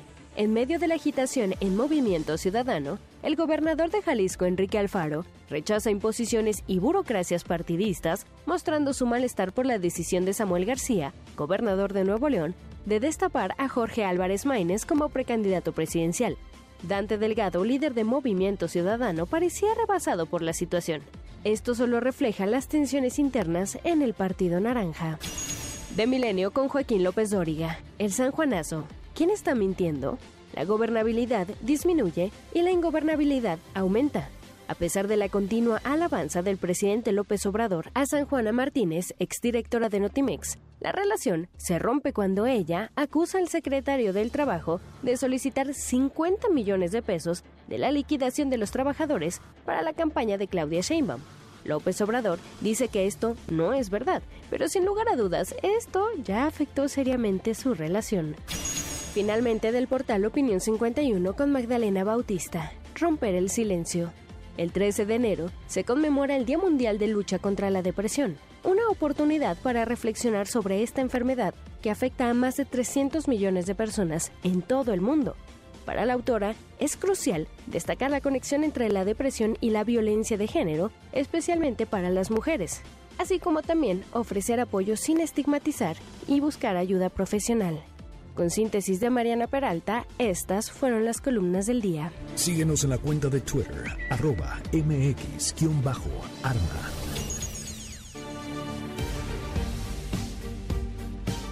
Son las 9 de la mañana con 32 minutos. Oiga, el presidente López Obrador ha estado hablando de muchas cosas, siempre, pues en su mañanera habla de, muchas cosas. Hoy eh, se ha referido particularmente a este acuerdo, el acuerdo del cual le platicábamos eh, que se firmó en Coahuila, antes de la elección en Coahuila, donde gana Manolo Jiménez. Y eh, pues se firma un acuerdo en donde al PAN le toca el 20% de moche del registro público, este le toca el 20% también de universidades y escuelas. Uno de los, de los documentos más, más avergonzantes que tiene la clase política mexicana, de verdad es este. Eh, y, bueno, pues además lo hizo público el mismo Marco Cortés. Obviamente que el presidente pues iba a subir al tema, iba a burlarse del asunto por pues todo lo que estaban pidiendo, ¿no? Y además un Marco Cortés enojadísimo porque no le está cumpliendo Manolo Jiménez. Escucha a López Obrador. Si yo les pregunto a quienes nos están escuchando, a quienes están viendo, si conocieron del acuerdo que dio a conocer el presidente del PAN sobre la elección anterior en Coahuila, les puedo garantizar que el 90% no se enteró, porque no lo sacan los medios de información, pero es una prueba documental importantísima, es algo histórico que tenemos que conocer todos para que no se repitan estas cosas. Pero lo fantástico o surrealista o descarado es que lo dan a conocer. El mismo presidente del PAN lo da a conocer. O sea, le tenemos que agradecer ¿eh? mucho porque todo esto ayuda. Bueno, él pone ese tweet, él se, se queja de que ya no le están cumpliendo los del PRI, que en Coahuila el gobernador que llegó ya no está cumpliendo el acuerdo al que habían llegado. Pero aquí lo que interesa es ver lo que dice el acuerdo. Bueno, pues ahí está el tema. Si quiere eh, conocer un poquito más, yo lo invito, me hago mi comercial. Está mi columna en el Universal el día de hoy. Por favor, corran a Marco Cortés del PAN, así se llama mi columna en el Universal. Este, échele un ojo, está en el impreso, en el digital y también en mis redes sociales, arroba Luis Cárdenas MX. Las 9.34. El caso de Jeffrey Epstein. ¿Quién fue Jeffrey Epstein? Este es un especial de Diana Alcaraz, nuestra jefa de información. El llamado caso Jeffrey Epstein ha acaparado el foco mediático en el mundo entero años después de la muerte del magnate neoyorquino acusado de tráfico sexual y abuso de menores, y quien se suicidó en agosto del 2019 en una cárcel de Nueva York mientras esperaba su juicio. La razón, el levantamiento del secreto de sumario sobre documentos que relacionan con Epstein a personalidades del mundo de la política, del espectáculo y de la cultura. La famosa lista de Epstein fue dada a conocer en los primeros días de este 2024 y revela un sinfín de nombres mundialmente conocidos, entre ellos el del expresidente norteamericano Bill Clinton y el príncipe Andrew de Reino Unido, quienes de acuerdo a testimonios participaron en videos sexuales grabados por el mismo magnate norteamericano. Hoy hemos hecho públicos los cargos por tráfico sexual contra Jeffrey Epstein. En la lista, que además incluye declaraciones de testigos, correos electrónicos y escritos legales, se pueden leer también los nombres de la presentadora Oprah Winfield, el mago David Copperfield, los actores Leonardo DiCaprio, Kevin Spacey y Bruce Willis, así como el director de cine George Lucas y el científico Stephen Hawking, quien habría acudido a una orgía con menores en la famosa isla Little St. James, propiedad de Jeffrey Einstein. Pero ¿cómo operaba Einstein? Jeffrey Einstein, debido a su éxito como financiero y empresario, logró amistades con personas influyentes de la política, la academia, el entretenimiento y la cultura. De acuerdo a documentos judiciales, desde 1994 reclutó a menores entre 12 y 17 años en sus múltiples residencias ubicadas en Estados Unidos, Francia y sobre todo en la llamada Isla del Pecado, ubicada en las Islas Vírgenes de Estados Unidos, cerca de Puerto Rico, hasta donde llegaba en un Boeing 720 convertido en jet privado. Einstein y sus amigos pedían masajes a las menores, mismos que la mayor parte del tiempo terminaban en sexo, a cambio de grandes cantidades de dinero. Además, se les pedía invitar a amigas para lograr pagos adicionales. En 2005 fue denunciado por primera vez en Florida e investigado por abuso sexual de menores. En 2008 llegó a un acuerdo de culpabilidad, por lo que fue encarcelado solo por 18 meses. Sin embargo, 11 años después, el magnate norteamericano fue detenido nuevamente por tráfico sexual de menores. Posteriormente, el 10 de agosto del mismo año, fue encontrado muerto en su celda. De acuerdo a las autoridades, Jeffrey Einstein se suicidó. Yo era una joven de 14, un poco extraña. Mi amiga nos habló acerca de este fabuloso hombre en Palm Beach Island quien nos podría pagar 200 dólares solo por un masaje. 200 dólares era mucho para mí. Y ella solo decía, no es la gran cosa, este hombre es muy simpático, tiene una casa fabulosa. Y entonces me dejé convencer por ella. Tras su muerte, Giselle Maswell, pareja y socia de Jeffrey, fue detenida y condenada a 20 años de prisión por haber ayudado al financiero a abusar sexualmente de niñas menores de edad y por tráfico sexual. Se dice que Maswell, mujer de la alta sociedad y amiga de la realeza británica, fue quien presentó a Jeffrey Einstein a grandes personalidades e incluso ella misma participó en los abusos. Maxwell was among Epstein's closest associates. Maxwell era una de las socias más cercanas a Epstein y lo ayudó a explotar menores de hasta 14 años. Maxwell played a critical role. Maxwell jugaba un papel crítico al ayudar a Epstein a identificar, relacionarse y atraer a víctimas menores para abusarlas. En algunos casos, Maxwell misma participó en los abusos. Para la primera emisión de MBS Noticias, Diana Alcaraz. Gracias a Diana Alcaraz por esta pieza y hoy está con nosotros, como siempre, un honor, un gusto verte, Susana Moscatel. Luis, ¿Cómo hola, estás? Eh, pues, muy feliz de empezar el año contigo, muy asqueada por Jeffrey Epstein Sí, y todo caray. lo que ¿Con hay a qué tema se nos ocurre iniciar, verdad? No, bueno, también- la noticia es la noticia y en efecto empezamos con eh, la revelación de los nombres de esta lista y hay que ser muy claros de qué va la lista, ¿no? Porque Claro. por todos lados vemos titulares de la lista de Epstein, la isla de Epstein. No, y pareciera como que alguien se metió a algún lugar y hackeó y Exacto. La lista de Epstein, que no es, es un proceso judicial que se hace público porque es el proceso en contra de quien, de quien era, pues era su, su pareja, ¿no? Sí, Ghislaine. Maxwell, eh, y esto es por una demanda de una de las eh, víctimas llamada Vi- Virginia Giuffre, Ujú. quien este, demandó a Ghislaine Maxwell. Y en esta demanda, muchos de los documentos habían estado sellados por más de un año y medio. Estos documentos estaban sellados porque se mencionaron precisamente muchísimas personas en, en, en la conversación entre, pues ahora sí que el defensor, eh, Sí. la, la parte acusadora.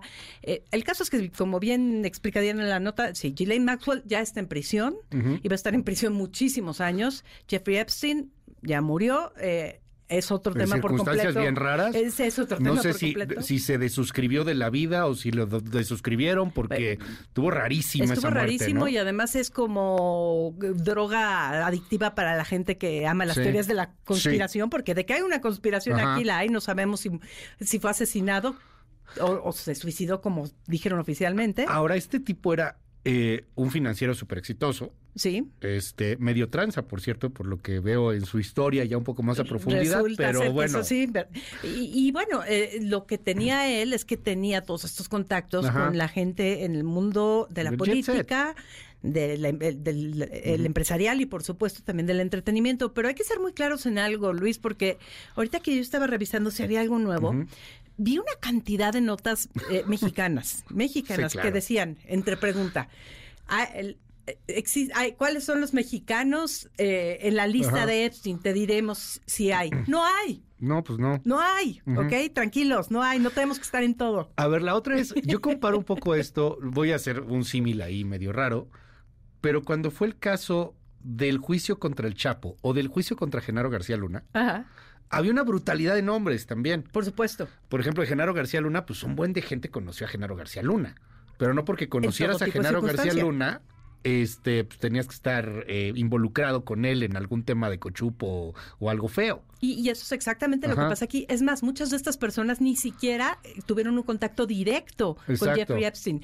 Estos nombres eran los documentos sellados de este juicio que acabamos de mencionar específicamente, de las conversaciones de, de, Sí, claro. de todo lo que se habló durante esto. Entonces, por ejemplo, se habla que si Leonardo DiCaprio o que si Kate Blanchett. Y todo el mundo pues empieza, ¡oh, que Leonardo DiCaprio! DiCaprio es Blanchett, pedófilo". Que, que- eh, Cameron Díaz. Ellos Nicole Campbell, ¿no? Sí, sí, sí. hasta Michael Jackson, hazme el favor. Sí. Eh, aparecen los nombres ahí, ¿no? Eh, Pero ¿qué era? Pues en muchos de estos casos, como el de Kate Blanchett y Leonardo DiCaprio, es que una de las chicas que, que dio su testimonio dijo, estaba hablando con Ghislaine y de repente ella me dijo, espérate, que Jeffrey tiene que hablar con Kate. Ajá. Así. Sí. El- lo que llamarían en, en los juicios norteamericanos hearsay, o sea, lo que oyó alguien de lo que oyó alguien, Ajá. que no es admisible como prueba, Como de, prueba de nada. Pues eso sí está en las transcripciones, sí está ahí. Y todos los nombres que aparecieron en estas transcripciones nada más se pusieron en una lista y ahora pareciera que en esta lista pues están todos los eh, asociados. Oprah Winfrey, mismo caso. Sí, claro. Ahora, el, el tipo era, eh, en su momento, o sea, después se convirtió en el malo de Malolandia, ¿no? Sí. Pero en su momento, pues era una persona muy conocida y muy respetada porque tenía estas asociaciones eh, para filantropía, ayudaba, etcétera. Eh, entiendo que en las islas se hacía, en su isla se hacían algunas fiestas con esta máscara de filantropía. Entonces, a lo mejor el hecho de haber estado en la isla pues no te hace necesariamente la gente ser que un sí pedófilo. lo conoció y que sí, que sí estuvo ahí o que incluso hay políticos que pues sí aceptaron apoyo político porque era alguien que apoyaba Donald mucho- Trump sí era y- su gran amigo. a- antes de que fuera candidato Sí, claro. republicano porque todavía estaba Ah, bueno, del lado sí. de los Ajá. demócratas Ah, supuestamente no pero sí están tanto Donald Trump como Bill Clinton eh, por ahí y bueno a Bill Clinton pues luego uno siempre se cree lo peor de él cuando se trata de estas materias pero no nada de esto es prueba de ello no, no, por esto hay que decir que Jeffrey Epstein no era Satanás, porque sí era la basofia de la basura de la porquería. De los que sabemos que sí hubo algo, ¿de quiénes podemos hablar? O sea, del príncipe Andrés, creo que se Hay llama. fotografías, Ajá. hay fotografías, eh, pues sí, ahora sí que eh, se quejaban Harry y Meghan, Harry en especial Ajá. en su libro de, a ver, Ah, sí. yo solo me puse pues, a hablar de cosas que no están bien con mi familia, tengo un tío que es pedófilo Sí, claro. y, y a, y él pues nadie le... Que para que nos demos una idea, es el hermano del rey. Es el hermano Ajá. del rey. eh, y El ex- príncipe Andrés. Y también expulsado de todas sus labores reales, pero pues libre y en Y paz. de él sí dice una, una víctima, me, me Sí. tuve relaciones sexuales con él, o sea, Y me, me- pagaron para Y hay tener sexual con fotografías, él. hay fotografías de chicas menores de edad con varias de estas personas, eh, no de las que mencionamos Sí. previamente, pero sí, con él, eh, con Donald Trump, sin la menor duda. Ajá. Hay un video que ha estado circulando por ahí de un mucho, muy joven Donald. Trump con un mucho, muy joven Jeffrey Epstein, donde están hablando como suele hablar Donald Trump, lo hemos Sí, claro. escuchado en muchas ocasiones diciendo, es hermosa, está divina, está preciosa, qué bonita, qué edad tiene. Entonces sí, o sea, no hay videos de la orgía, no, por lo menos no lo que hemos visto público. La lista es una cosa y las cosas que se le puedan demostrar a los demás es otra. Es interesante, sin duda, pero no podemos poner a toda la gente que aparece en esa lista pues en el mismo costal, porque además, como tú lo tienes clarísimo, lo estabas mencionando hace unos minutos, año electoral en Estados Sí, claro. Unidos, eh, este es un hombre que había estado relacionado con lo que llaman el poder liberal. Hollywood, del Ujú. Partido Demócrata, algunos empresarios, y pues por supuesto, qué bueno que apareció un poquito, hay que decir Donald Trump en la lista, porque si no, Sí. se hubiera ido totalmente a cargarse para ese lado, ¿no? Porque esto viene también de la teoría de la conspiración del QAnon. Eh, O por- sea, ah, sí, sí. ¿son los demócratas malos? Porque muchos de ellos son este, artistas que están en este lado liberal. Que, que por alguna extraña razón este, cometen eh, relaciones sexuales con los niños por cuestiones satánicas y para tener más poder y están del lado reptiliano Y que los todo lo tienen hacen en una pizzería. Sí, sí, En exacto. una pizzería escondida. Pizzería que fue baleada, por cierto. Sí. Hace varios años. Eh, lo que les estamos diciendo es, es en serio, Nos amigas, sí, sí, amigos. no, o sea, no estamos inventando una serie para hay Netflix. gringos que sí creen que en el QAnon, o sea, todo esto está sucediendo. Son ritos satánicos extraños en donde tienen relaciones sexuales con los niños y que todo lo Beben hacían en el, en el sótano de una, de una pizzería. Y que, que además, por cierto, eh, los dueños de esa pizzería eran, porque me imagino que Ujú. eran una familia de mi- migrantes legales, o sea, Sí. ni siquiera, Ah, sí, claro, ni siquiera eran parte de- del- del circuito de- demócrata liberal, ¿no? Eh, pero te voy a decir algo, Luis, todas estas teorías también tienen pues una carga histórica tremenda, ¿no? Cuando se trata de descalificar a Sí. un grupo específico de personas, estas son las que generalmente resurgen con diferentes nombres, ¿no? ¿Tú ves ahí alguna especie de, de, estrategia de querer descalificar a alguien? Porque hay, hay unas cosas que terminaron siendo un chiste, ¿no? O sea, lo de Stephen Hawking, este... Que, que, bueno, pues es una persona con una clara discapacidad, el, el tipo este, pues, está paralítico por las cuestiones que tenía, bueno, estaba, ya, ya murió, ¿no? Este, el, el que hablaba con la maquinita, no podía ni siquiera hablar. Pero que tenía el cerebro más poderoso. de Tenía el cerebro más poderoso del mundo, uno de los libros más hermosos sobre el universo, las Así es. teorías de los agujeros negros, etcétera, de Stephen Hopkins son maravillosos, hermosos. Pero bueno, pues decían que le gustaba que, que ver enanos.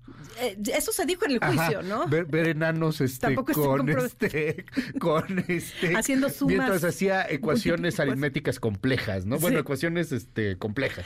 Por, por supuesto, y mira, yo sí quiero dejar algo clarísimo. Sí, Jeffrey Epstein eh, eh, era un criminal de aquellos más deleznables Sí. que existen. Sí está comprobado, sí está con- ah, confirmado, sí está juzgado de que existía este esta estrategia para atraer niñas Sí. entre más jóvenes, para ellos mejor, para eh, meterlas en un mundo de prostitución donde pues muchas de ellas acabaron destruidas. Aprovechándose de la miseria también, porque estamos hablando que eran chicas muy jóvenes, de 14, Así 13 es. años, inclusive he leído por ahí hasta un poco más jóvenes, pero que les daban 300, 400 dólares por mucho, ¿no? Y les decían va a ser un masaje, como bien explicaba. Diana en la nota, pero bueno, no acababa en un masaje. Entre Sí. más dinero, pues Sí, que ser sexo. sí. Y obviamente, pues a esa edad, si no tienes padres que te estén cuidando, Sí, claro. si no tienes una estructura, pues caes.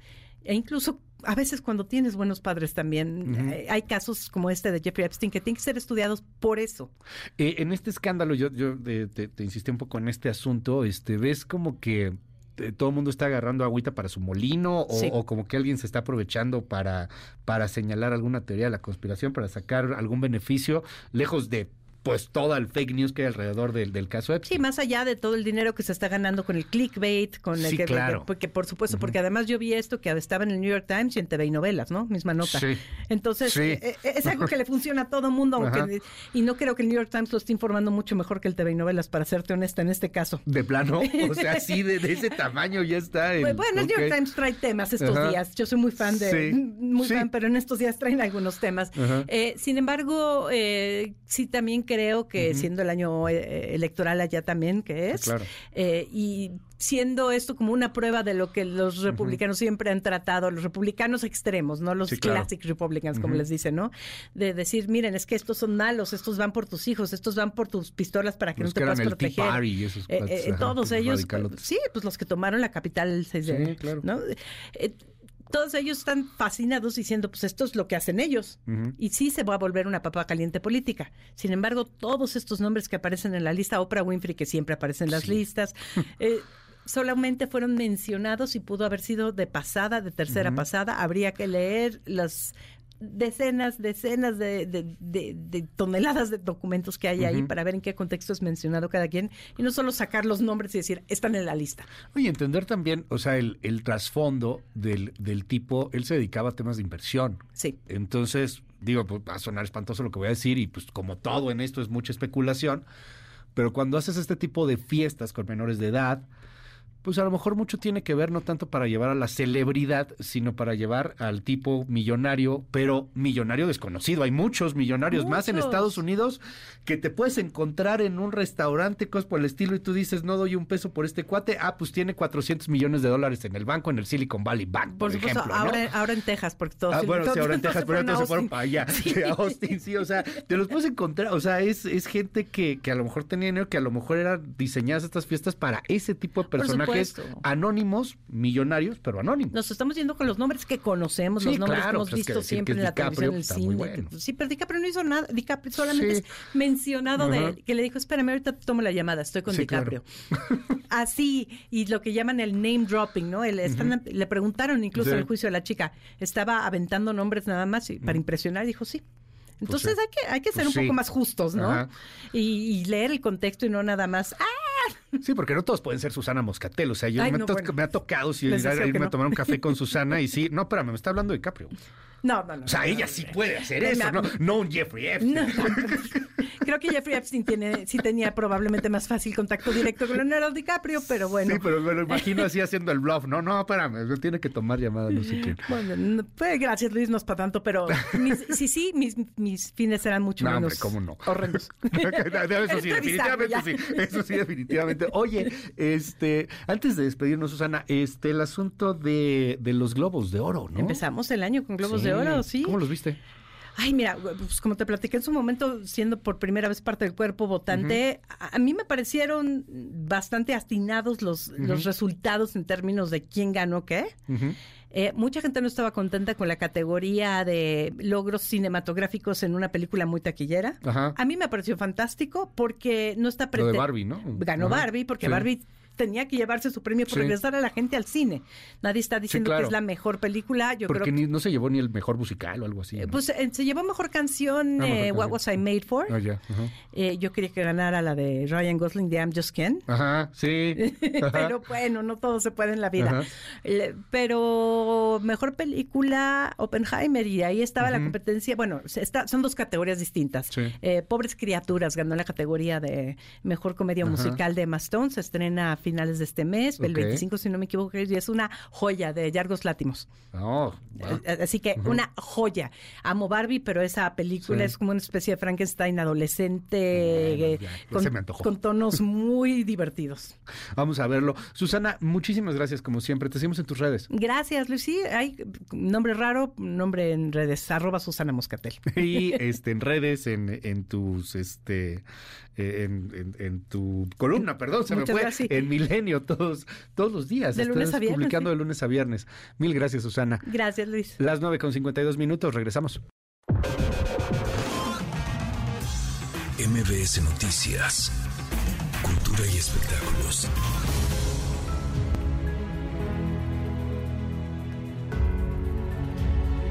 Con cuatro menciones, las cintas Barbie y Oppenheimer encabezan las nominaciones de la 30 edición de los premios del Sindicato de Actores de Hollywood, evento que tendrá lugar el próximo 24 de febrero en Los Ángeles, California, y que será transmitido a través de las plataformas Netflix. En el terreno de la televisión, la aclamada serie Succession lidera la lista de nominados con cinco menciones, seguida de los títulos como Ted Lasso, The Bear, The Crown, The Last of Us y The Morning Show.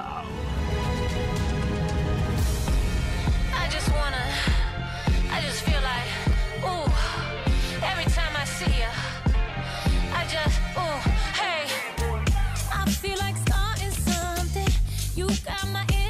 Jennifer López estrenó el videoclip oficial de la canción Can't Get Enough, primer sencillo de su nuevo proyecto discográfico This Is Me Now, que llegará a todos los canales de streaming el próximo 16 de febrero. Dicho audiovisual fue dirigido por la propia artista neoyorquina en colaboración con Dave Meyers, quien también ha trabajado con músicos como Drake, Taylor Swift y Harry Styles.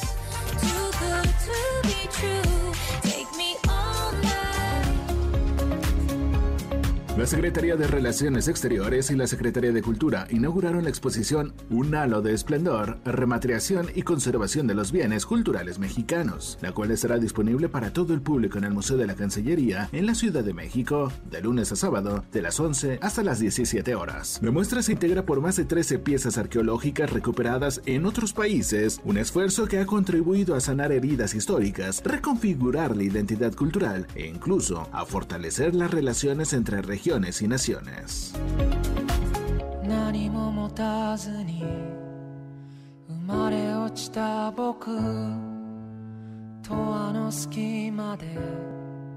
Como parte de su tour por Latinoamérica, The Way You Young and the Outcry of Peace, la banda de rock japonesa Radwimps visitará nuestro país para dar dos conciertos, el próximo 15 de marzo en el Pepsi Center de la Ciudad de México y dos días después en el Auditorio City Banamex de Monterrey. El día de hoy se realizará la preventa de boletos, mientras que la venta general comenzará mañana en las taquillas de los inmuebles y a través de Ticketmaster.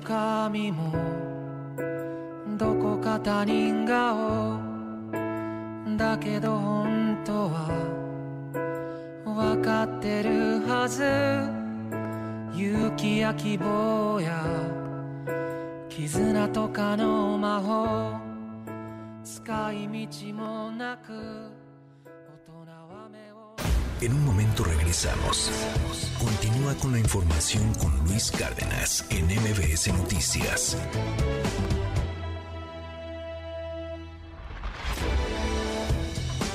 Ya estamos de regreso.